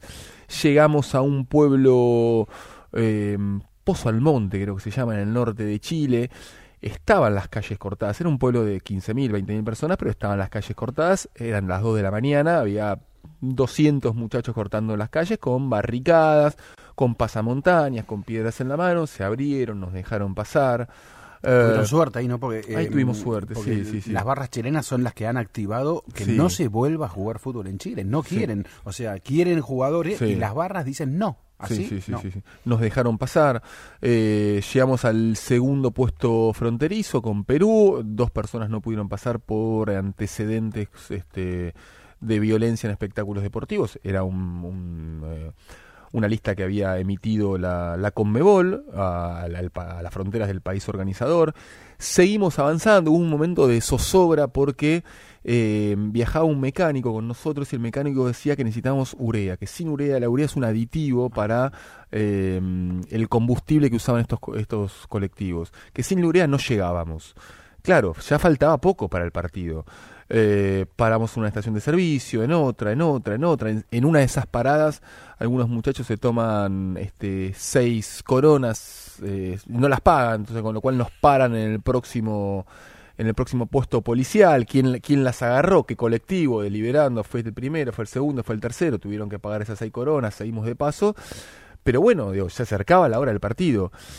Los choferes estaban preocupados, estaban preocupados porque se venía un problema legal grandísimo. La gente empezó a decir, ya me perdí la final del año pasado, esta no me la pierdo. Yo, te, yo tengo siete, este, decían los choferes, yo tengo siete recitales del Indio Solar y no me apuren, yo sé lo que, yo sé lo que hago, pero había como tensión en el ambiente hasta que llegamos el eh, sábado, tres horas antes del partido, a las 12 horas local, el partido era a las 15 de Perú. El abrazo que se pegaron los choferes, había tres choferes por cada colectivo, fue un abrazo conmovedor, porque se la jugaban, se Y la pero jugaron, fueron no héroes. llegaban, ¿eh? Era un problema, era un problema. Eh, en un momento, este, la noche previa, digamos, las últimas 17, 18 horas ya no paramos porque era, no, no llegamos al partido. Y si de hecho, si paramos, yo creo que no llegamos, llegamos muy justo. Mm, eh, pero previo a eso, en un momento, claro, había una dicotomía. Una parte del grupo quería parar para tomar alcohol y la otra quería parar para llegar a la cancha. Ganaba la primera. en, en este ¿Y cómo en- se- cómo se no no eso? seguimos de largo seguimos de largo seguimos de largo y no paramos porque que- perdón, que quiero hacer un paréntesis Mm. aclaratorio, Andrés, ¿no? Porque eh, a todo eso estamos hablando de una final de Copa Libertadores, ¿no? Que jugaron River y Flamengo. Mm. No, de- lo que digo es que como el fútbol te entrega crónicas Mm. que, que son absolutamente eh, colaterales de lo que son 90 minutos. Como, como el fútbol no son 90 minutos nada más, aunque parezca. No en tu ausencia, Burgo, fútbol es un viaje. Hablamos obviamente de tu periplo latinoamericano. Eh, y, y- y en un momento le dije a Ale, creo que dije, le- no, eso es el partido es ese. No, no, Este, claro, claro, claro. El partido es ese ya. No Prato sé. me dio un libro y me sacó otro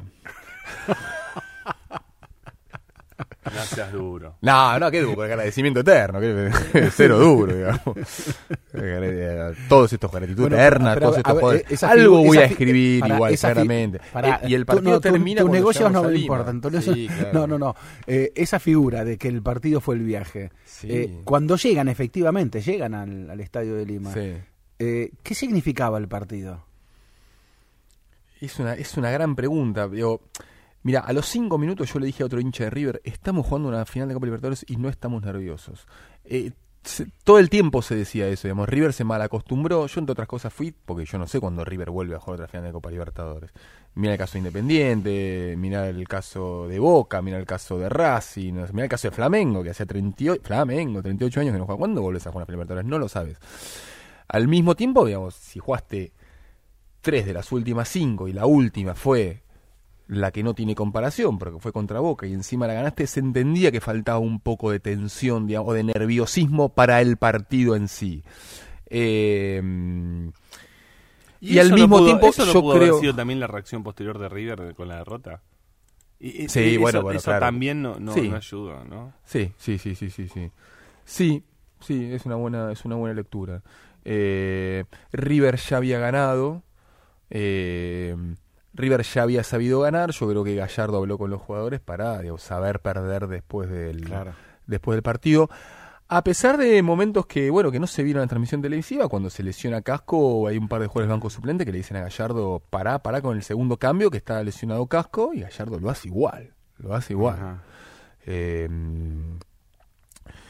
eh, ninguno de mis compañeros de, viaje a la ida, y digamos, después seguimos vinculados por, por los grupos de WhatsApp a la vuelta, ninguno se arrepintió. Es más, alguno decía quiero volver al colectivo. Esto ya lo dijo ayer jueves. claro, ¿por qué arriba del colectivo de qué hablas? Hablas de River. Básicamente, entre comillas, no estás. a- es, es, es una burbuja en, en- en tu vida. No hablas de otra cosa. Haces un acto de suspensión en realidad de la, de la vida casi. Son casi. vacaciones que te tomás. Es un recreo. Sí, es un viaje. Es un viaje. ¿no? Es un viaje de egresados. Claro. Eh, Volver a jugar, ser niño, casi. Sí, esto lo decía mm, eh, Villor, uno de los grandes invitados que tuvimos acá, que ir, ir- ir a la cancha es tomarnos vacaciones de nosotros mismos. Bueno, esto fue tomarnos vacaciones de nosotros mismos durante, Claro. en mi caso, tres días y medio, que fue la ida, eh, para los muchachos que se Sí, quedaron perdón, más de ocho Lo que días. pasa que esto tiene, eh, porque cuando uno va a un mundial, cuando Mm. ves a esa gente que está mirando el fixture, Sí. te- tomando algo y mirando el próximo Sí. partido que se viene y a dónde, cómo van a hacer Mm. para viajar.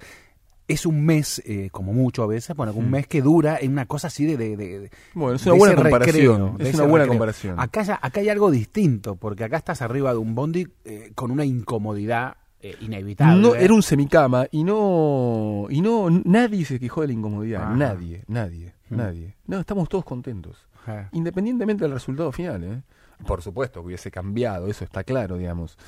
Pero Te encontraste, Pero perdón, vas en la cancha, misión, en el en- lugar, en el lugar que Mm. estabas en la cancha, con los compañeros del micro. no ¿los estaba con los compañeros No. del micro. Ajá. Estaba en el sector de primero de platea lateral, digamos, sí. están casi todos en la cabecera, y después está en el- estaban en el palco. Y, y en los intercambios que tuvieron luego en el grupo de WhatsApp, Mm. ¿cómo, ¿cómo te contaron ellos esos dos minutos fatales? No, bueno, yo después los fui a ver porque fui a buscar el bolso del colectivo y estaban cantando con los hinchas del Flamengo, estaban, Ajá. estaban, este, eh, estaban cantando por River y nada, estaban, este, estaban felices de ser, digamos. Y no, no- digo, y no me estoy haciendo el distraído con la derrota, digamos. Sí.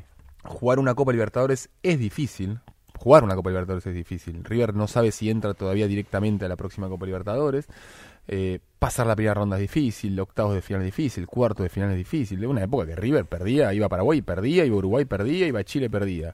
Ahora, pasás semifinales contra Boca, le haces un gran, un tremendo partido, porque eso quedó en el olvido, pero el partido que le hace River al Flamengo es espectacular, eh, y la perdés en los últimos, no te diría tres minutos, porque iba a haber alargue, la perdés en los últimos siete minutos, ponele, Sí. alargue, iba a haber este tiempo adicionado. Sí.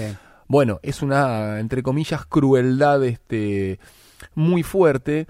eh, y bueno, le impidió a River haber ganado el 20% más de las Copas Libertadores que tiene. Porque te- Claro, tiene cuatro, claro. o sea, es muchísimo. Y no hablemos de guita. En el cinco. Y no hablemos de guita, que al hincha eso tanto no le interesa. Ah. Dicho eso, yo te puedo decir cuál fue mi interpretación de los hechos. Es distinta a, a- a la de mucha gente. Eh, coincida con un tuit de Ale. Hay, una, hay un sobreanálisis del fútbol muchas veces. River gana la Copa Libertadores 2015 con un montón de este con un montón de virtudes propias, pero también con una gran aliada que fue la fortuna en la primera fase. Digamos, Sí. River pasa, Claro. Le empata un partido a Tigres en México en la quinta fecha de la primera ronda de milagro. Llega dos veces en los últimos cinco minutos y lo empata. Al mismo tiempo necesita que en la sexta fecha eh, el, eh, eh, ese equipo mexicano Tigres le gana a Juan Aurich, que fue también esa cosa diciendo, mira lo que está pasando acá. Eso es, el- es un guiño de, de- de la fortuna. Y ni hablar la Copa Libertadores ni ha pasado, las semifinales que River le gana a Gremio. A ver, podemos hablar de el River de Gallardo, de, de- de la, la- la, este, de la mística, este, de lo que son estos jugadores. Al mismo tiempo, el, eh, eh, vos tirás un dado y te cae como te cae, Claro, y ahí claro. tenés que tener suerte. Ahí tenés, sin invalidar todas tus propias virtudes. Lo mismo el tiro de Jara en el, el palo en el último minuto, digamos, en el palo. Y entra que estamos hablando de la mística de Boca, ¿no? De la mística de River. Eh, bueno, acá pasó al revés. Digo, en un momento te toca al revés, hay que asumirlo, este es el deporte. Acá, es así. acá porque ¿Cuántas además estuvo, pasó a la generación pero dorada? aparte, acá porque además estuvo muy claro eh, los eh, que- queda demasiado lejos todo, ¿no? Casi una semana. Mm. Pero porque además estuvo demasiado claro que lo que River tenía que ir a hacerlo fue hacer bien. Claro, claro. Entonces, Sí, a- a- sí. la, la- la- ¿Qué vas a entrar en el detalle de El ah, pero lo- cambio. el cambio y, Sí. y la verdad- Montiel para que. Bueno, Claro, sí, fue un mal este- pase de Prato. está- está- dos males pases de Sí, Prato, está pero, claro. pero est- está clarísimo, Pero eso. ahí es ahí es en donde en donde creo que por eso decía lo de, lo de que hay, hay como un sobreanálisis en donde nos tenemos que volcar todo el tiempo Sí. a ver en dónde estuvo la Sí. falla. Y la falla, la verdad, que estuvo en que Flamengo, que no había, eh, lo, lo- de- lo leímos en el texto de Ezequiel de inicio, en donde en ningún momento eh, hizo sobresaltar a River. Sí. Salvo por la tapada de Armani. Sí.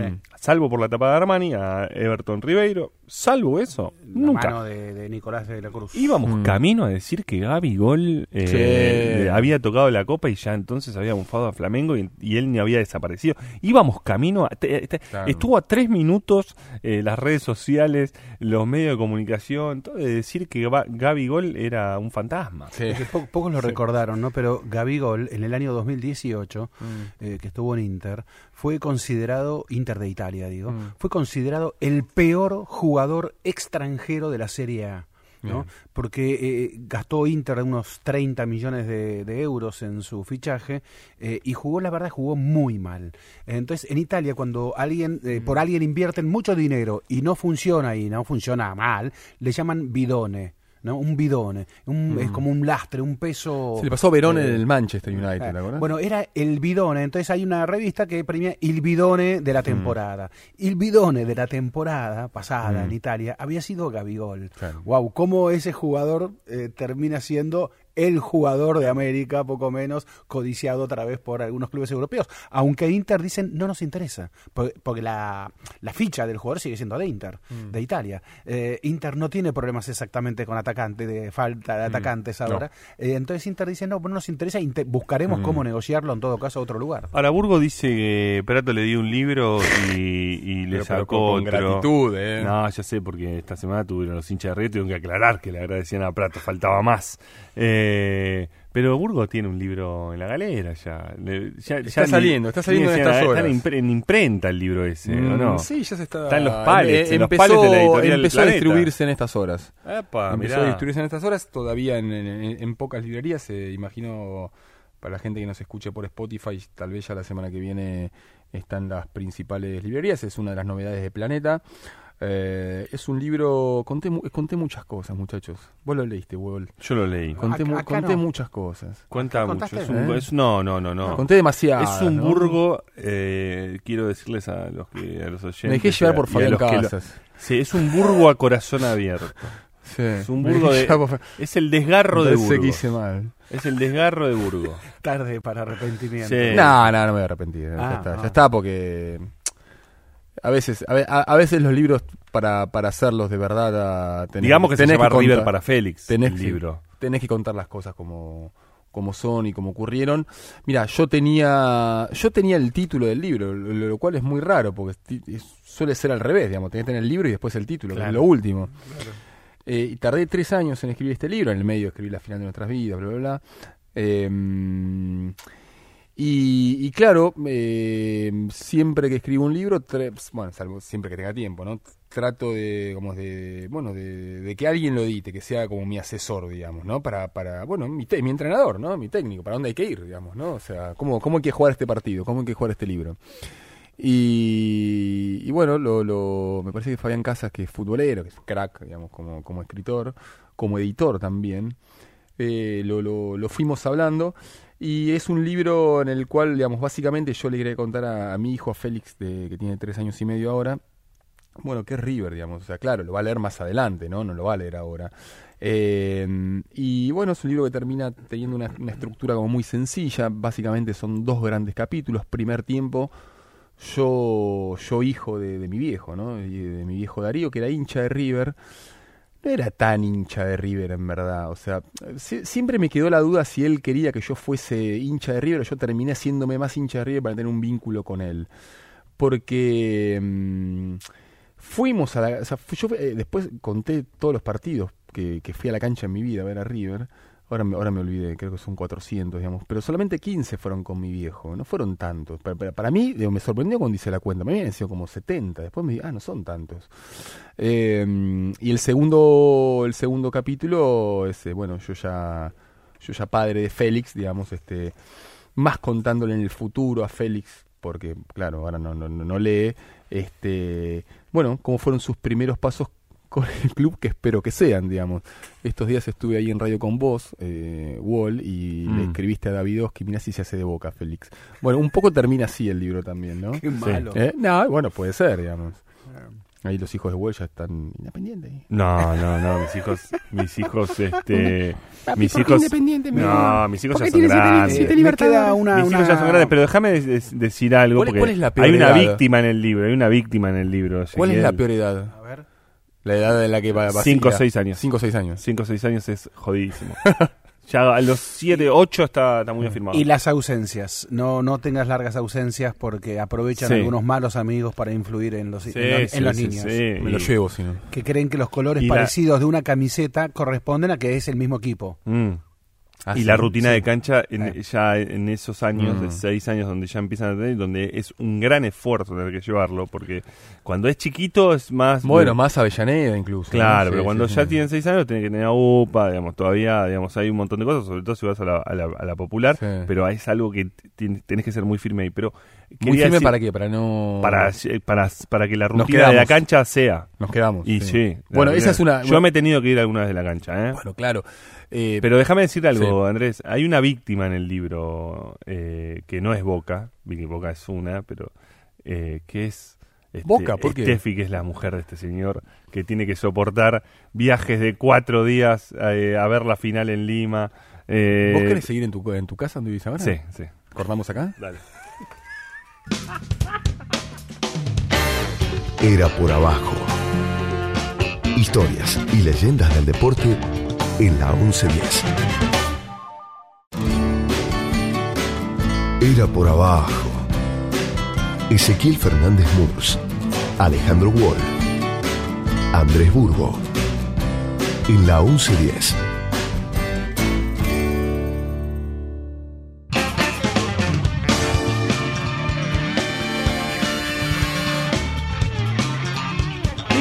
Mucho cómo se le busca, bueno, no se le busca, los tiene, los va encontrando eh, esta semana, eh, récords a Messi que son insólitos. Eh, esta semana, eh, con su gol al Borussia Dortmund, gol, dos asistencias, gran partido de, de- Messi este miércoles. Eh, decía, eh, se le encontró un nuevo récord que es que superó a Ronaldo y a Raúl en la cantidad de equipos europeos a los que le hizo goles, 34. Ese es Mr. Chip, ¿no? Eh, Viste, son esas, este, esas eh, eh, cuestiones que salen el lunes, eh, se va a definir el balón de oro, ¿no? Eh, y el gra- es el gran candidato, sigue siendo el gran candidato, ¿no? Dicen Eh, que viajó ya alguna gente de Sí. France Football a entrevistarlo inclusive eh, y, que, y que ya está definido eh, y que bueno que vuelve a ganarlo porque porque mm, había desde 2015 si no me equivoco que no lo gana Eh, y, ¿Y es justo o no? en un- y yo creo que sí, la verdad. Sí. Creo que sí. Es curioso, ¿no? Porque ganó poco, ganó la Liga de España, bota de oro. Nadie del Liverpool. eh, y se lo premió Van Dijk, ¿no? El defensor, al zaguero. Mm. y, sí es discutible también, ¿no? Mm. Qué sé yo, no, no, a ver, no hay jugador que Sí. desequilibre más en el fútbol mundial que Messi. El premio es, se supone, individual. Claro, en esa individualidad tiene que ganar algún, algo para... Si Messi no hubiese ganado nada, ahí te diría que sí, eh, podemos discutirlo. Eh, porque es individual, Tampoco pero individual en un tanto, deporte ¿no? colectivo. Y bueno, gana la Liga Española. eh, 8 de 11 títulos de Barcelona de los últimos 11 Claro, años son de, son de Pero por eso mismo, digamos, es un. Y conduciendo. Es algo normal, digamos, ni Copa Y- América. Y, sale ni- goleador en la Champions aparte. Mm. ¿No? Este, está bien su equipo, pero él sale goleador en la Champions. Eh, sale goleador de la temporada europe- eh, del fútbol europeo. Es decir, eh, tiene méritos individuales de sobra.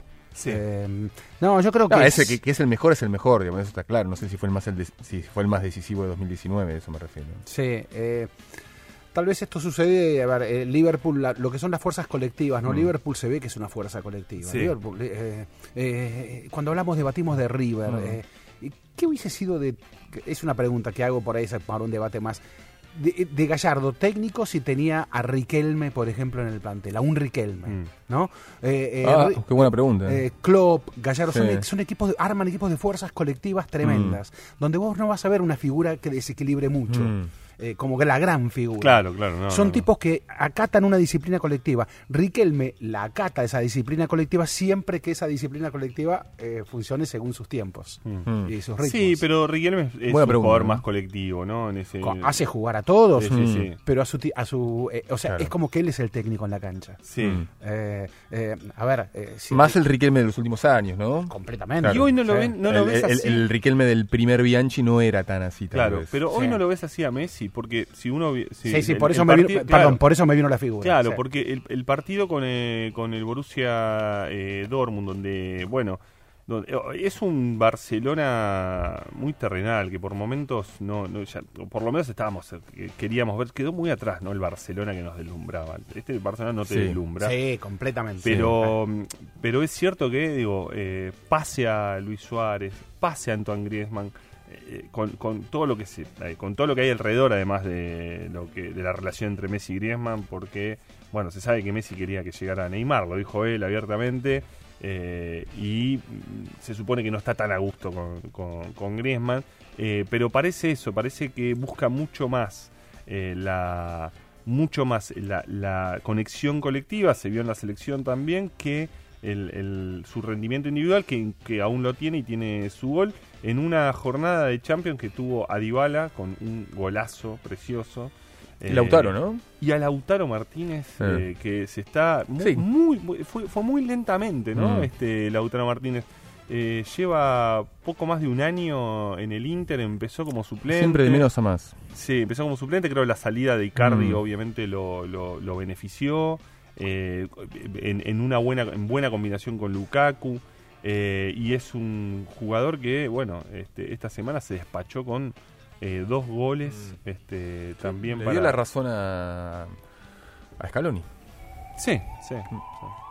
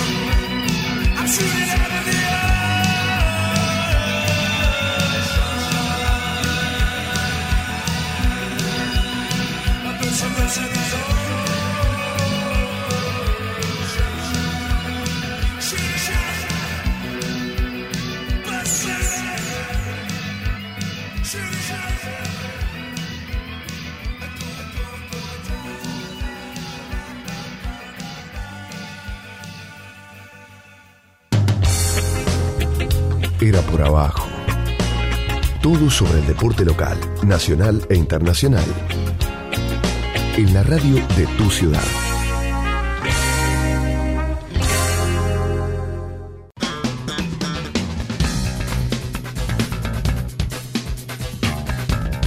Eh, Burgo, eh, retomamos en Era por Abajo. Hola, ¿cómo le va? Pero me quedé con una. Primero me quedé con una última pregunta. Eh, y, segundo, eh, Flamengo no solo llegó en medio de fiesta, pues a las pocas horas es campeón sin jugar de Brasil.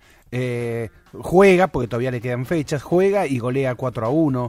Fiesta pura, fiesta siempre utilizada por, por los políticos, porque inclusive ahora van a designar al vicepresidente brasileño eh, Hamilton Mourão, al militar, eh, si es que se puede estar a la derecha de Bolsonaro, lo van a designar eh, honorario allí de- del Flamengo. Eh, el, el Flamengo es una institución que se ha convertido en una herramienta del poder extraordinaria. En medio de todo eso, hay una imagen extraordinaria que quedó de la final. Para mí es la postal de la final, cuando el gobernador del estado de Río de Janeiro, Witzel, eh, se arrodilla porque est- él está dentro de la cancha con camiseta de Flamengo, no siendo de Flamengo. Sí. Él está adentro de la cancha. El Corinthians. Eh, eh, sí, sale Gabigol, sale Gabigol de la cancha y, y él se le arrodilla a Gabigol como aquel que le va a lustrar el zapato más o menos, se le arrodilla y Gabigol lo ve y como le estira la mano muy bien, le estira la mano y sigue de largo. Eh. Es una imagen para mí extraordinaria. Luego eh, los asesores de relaciones públicas del go- le Digo, pidieron, wow. tenías que rehabilitar esto, con lo cual fue a vestuario y en vestuario se hizo una foto con Gabigol sonriente, Mm. como diciendo, no, no, no me despreció. Claro. Eh, pero si lo hizo. Y con la medalla. de. Sí lo hizo.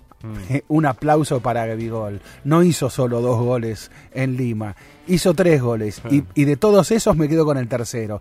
Dicho esto, también. eh, dicho esto, sí, vos también, porque eh, vos, y ahí es donde quiero preguntarte justamente, porque Sí. vos también.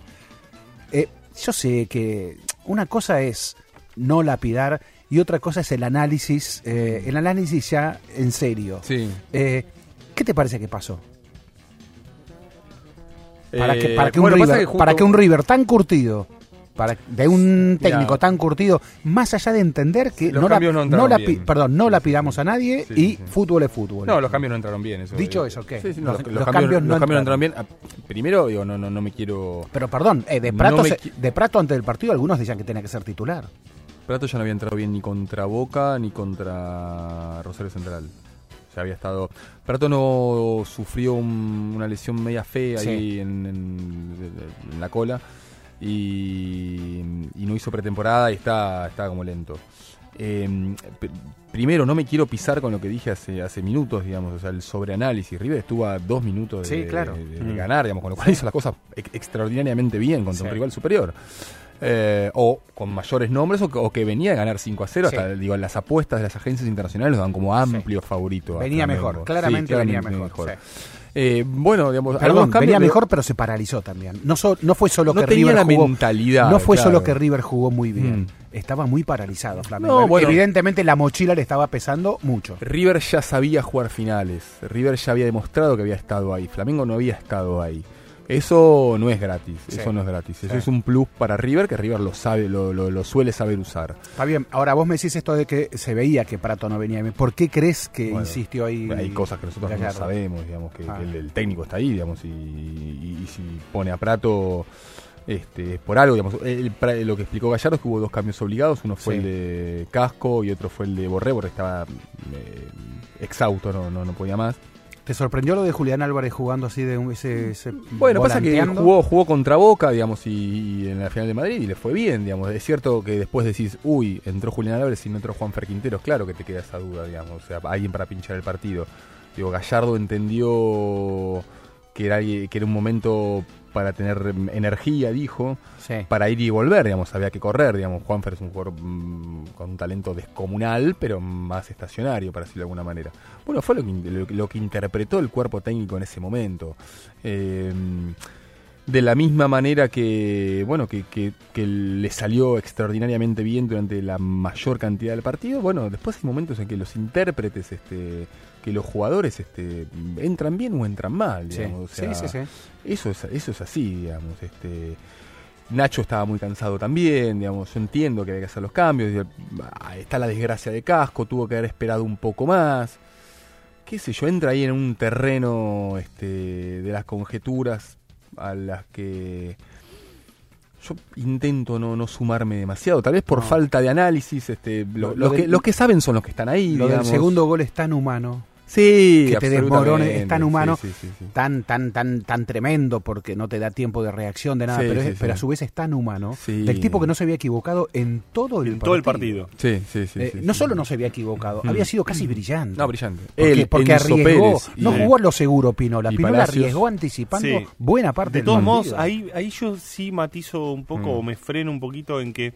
Está bien, pero no todo es azar en el fútbol, ¿eh? O Sí. sea, No, no, no todo es. bueno, Ah, bueno, claro. entonces. pi- No, porque quiero decir, está bien eso, pero digo, Mm. no, eh, me, me estoy incluso, digamos, tratando de, de recomponer un poco de lo que habíamos hablado antes sobre, sobre el análisis. Pero lo quiero decir, bueno, pero no ¿Cuáles son todo. las cagadas que se mandó Gallardo? Vamos a decirla. No, no, no. eh, no todo es eso, eh, y porque a la vez hay un coso. Lo que pasa es que a veces te puede salir mal y a veces esos Bueno. detallecitos. Por eso yo dije que entraron errores. mal. Yo por eso dije que entraron mal los cambios. Por eso, por eso lo dije. Porque después la verdad es que no sabes si están bien hechos o no, digamos. Se supone que sí. Eh, al mismo tiempo eh, decís, uy, ¿por qué no entró Juanfer? Digamos, un tipo que si te salen mal las cosas, no, ¿qué vas a decir? Nada. Venía a jugar muy mal contra Rosario Central. Eh, Juanfer, ¿No? sí, sí, sí, Sí, igual mal. que Prato, igual que Mal Prato. había jugado. Igual que Prato, Ah. igual que Prato. Prato estaba lento. En la cancha de Boca desperdició un par de contragolpes. Eh, River terminó fusilado, está terminando fusilado el año. Hay que ver cómo le da mañana en, en Rosario contra Newell's y, y la final contra Central Córdoba y después le queda un partido con, con San Lorenzo. Eh, pero se ¿Alguna vez- sabía, vez, se sabía que estaba muy mal Sí, físicamente. alguna ¿no? vez, alguna vez Menotti dijo, nunca vi cansado a un equipo que va ganando 5 a 0. Mm. Bueno, Flamengo también, que está cansado, Mm. vuelve y golea. en- Mm. O sea, no se pincha, está en un Mm. estado tal de euforia. Mm. En cambio, el equipo derrotado posiblemente se canse mucho más de lo que su físico puede indicarlo. Sí, yo por estas horas estoy trabajando algo de la generación dorada y, y- y tampoco me olvido, digamos, que la generación dorada perdió este una final y una medalla, o sea, un partido por el tercer puesto en Londres 2012 por un triple que entra, un ruso, y pierde este, la, la posibilidad de jugar una final por un triple que no entra, que es el de Nocioni contra España. Sí.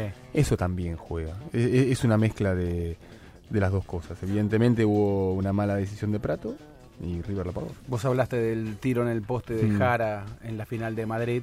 eh, ¿Qué y, y sé que sí, gol? ¿Qué yo sé que entre los mensajes que le llegaron a Gallardo, Sí. ese mensaje le llegó. Sí. ¿no? Eh, bueno, mira, nos pasó esto también. Mm. Este, eh, No entiendo cómo le... ese mensaje de que, bueno, mira, lo que nos pasó es eh, forma parte del fútbol. Ah, claro. Nos li- ligamos, por- por eso ligamos en soda, Madrid, claro. ligamos en Madrid, no ligamos y contra acá. Gremio. Y en la primera fase del 2015. Es, es, es eternamente eso. Sí. Eh, y el Boca de Bianchi y el Vélez de Bianchi. Voy a hablar ahora algo del, del Vélez de Bianchi. Se está cumpliendo va, una fiesta hermosa. este- Ahora este- tenés que hacerlo No, ya, casi un ratito. Ah. Eh, Sí, sí, sí, sí. ¿Querés que lo hable ahora? Eh, sí, cerramos. O cerremos, cerremos y- cerremos River. Sí. ¿no? Damos por cerrado River. Wall, ¿Qué te fiesta parece? este- Eh, por favor, Domingo ya el River Monumental cerremos. Mm. Bueno, damos por cerrado River y vamos a River Monumental, no el Monumental, ¿eh? Que no, no, no me- no se malinterprete. Era por abajo. Ezequiel Fernández Murs, Alejandro Wall, Andrés Burgo. En la 1110.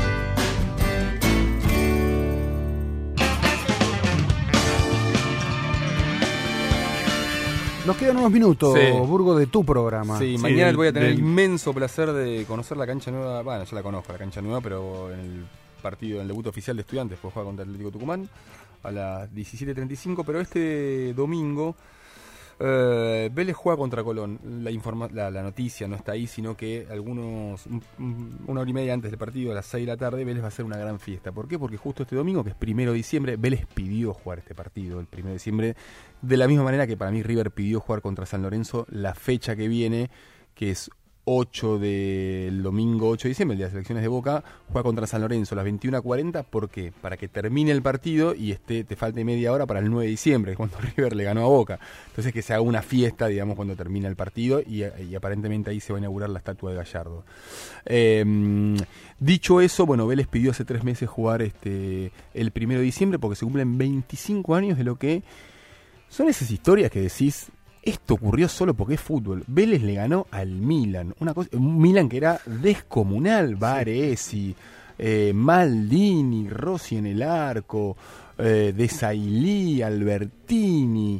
Una locura ese Vélez, una locura ese Vélez.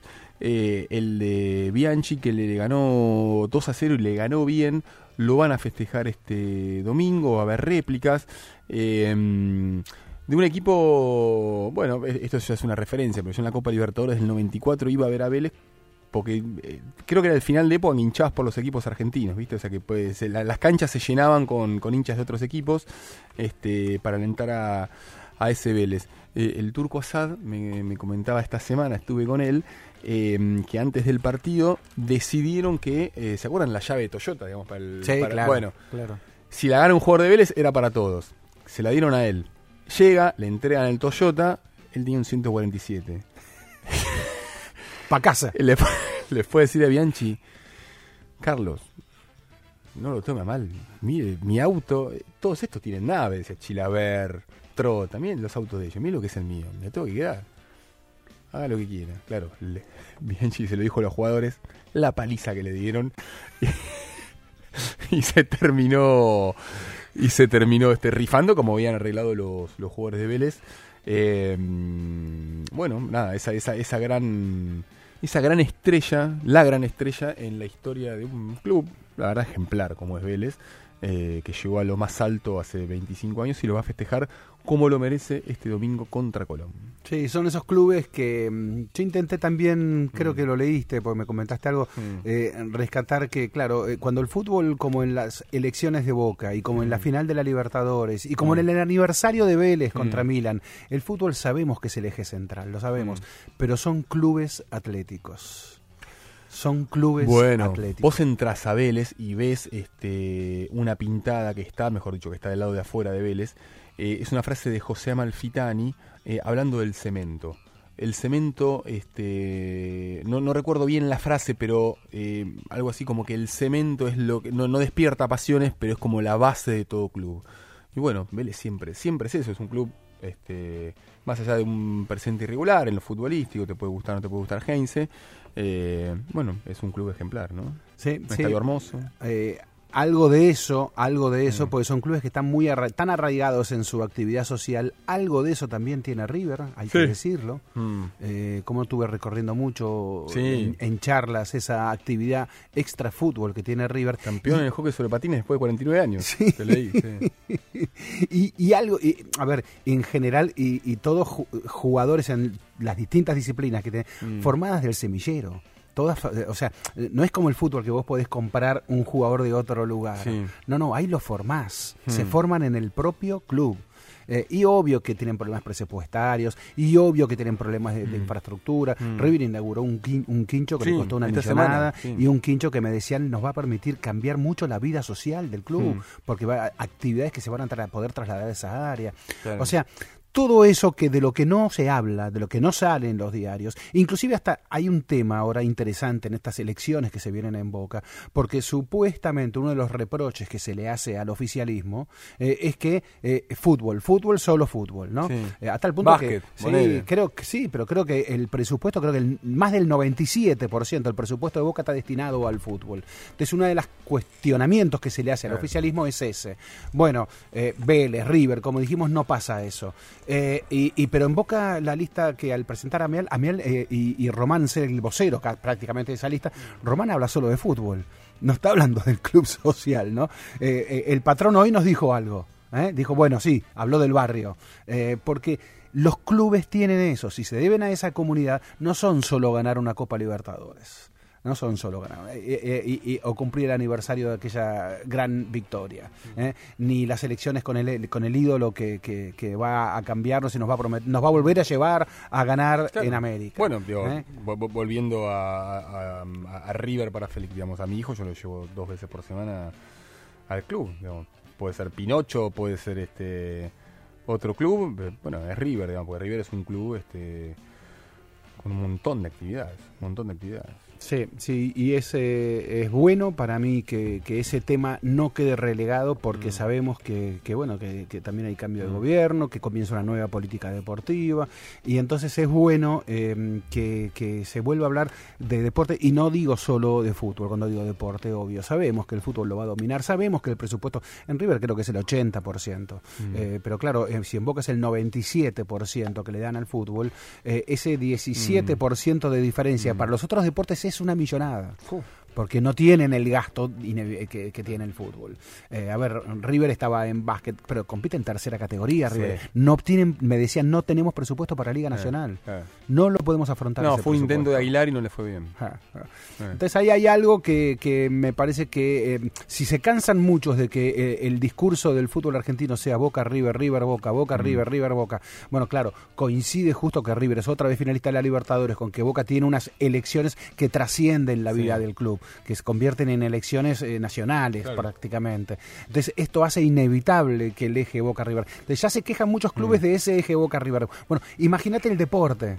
El deporte que ve ese fútbol, ya no Boca River, que ve que todo se reduce al fútbol. mm. Imaginaos ese deporte, Mm. qué motivos tiene, cuántos motivos tiene eh, para decir, señores, existimos. ¿eh? Acá estamos en un año que el deporte argentino ha tenido mundiales, eh, ha tenido muchísima actividad.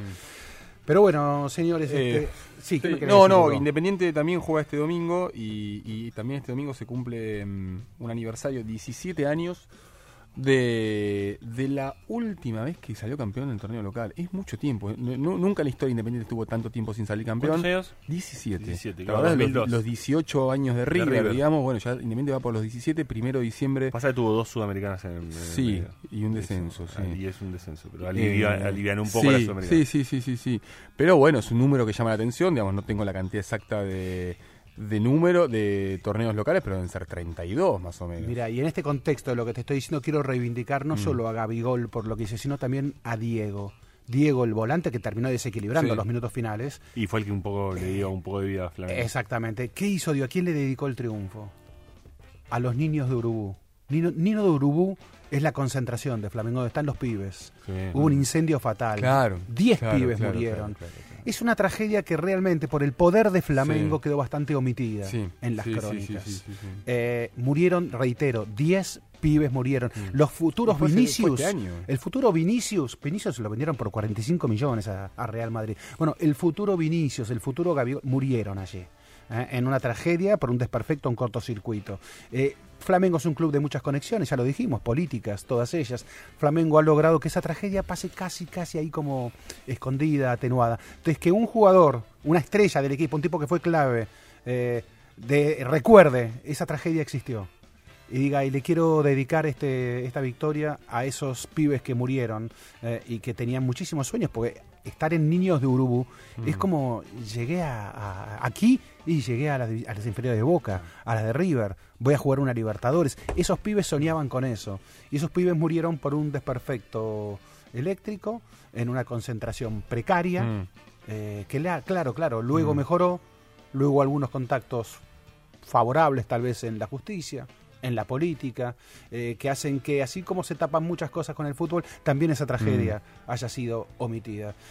Nos despedimos, Sí. estimados. Eh, cerramos Será por abajo Alejandro Hugo, Andrés Burgo, Mm. Ezequiel Fernández Murnos, que nos vamos despidiendo. Bueno, gracias por invitarme. No, por favor, ¿eh? Burgo. Eh, sí, ¿Eh? cronista volante o invitado Sí, volante. sí. ¿Puedo venir el ¿Eh? viernes que viene? Sí, vení. Sí, sí. Mauro Suárez en la coordinación, Ramiro Barcelo Santiago Salton en la producción, Chaco Palavecino querido Mm. en los controles. ¿Y qué querés decir, Burgo? Eh, Pedro, un colega de Guatemala y, y tanta, tanta, ot- tanta otra gente que, que me saludó en Lima, eh, que bueno, que son oyentes de Era por Abajo. Obviamente no a través de Radio Ciudad, sino a través de nuestro sitio en Spotify. Un abrazo para todos y los dejamos en compañía de Pablo Marchetti y compañía.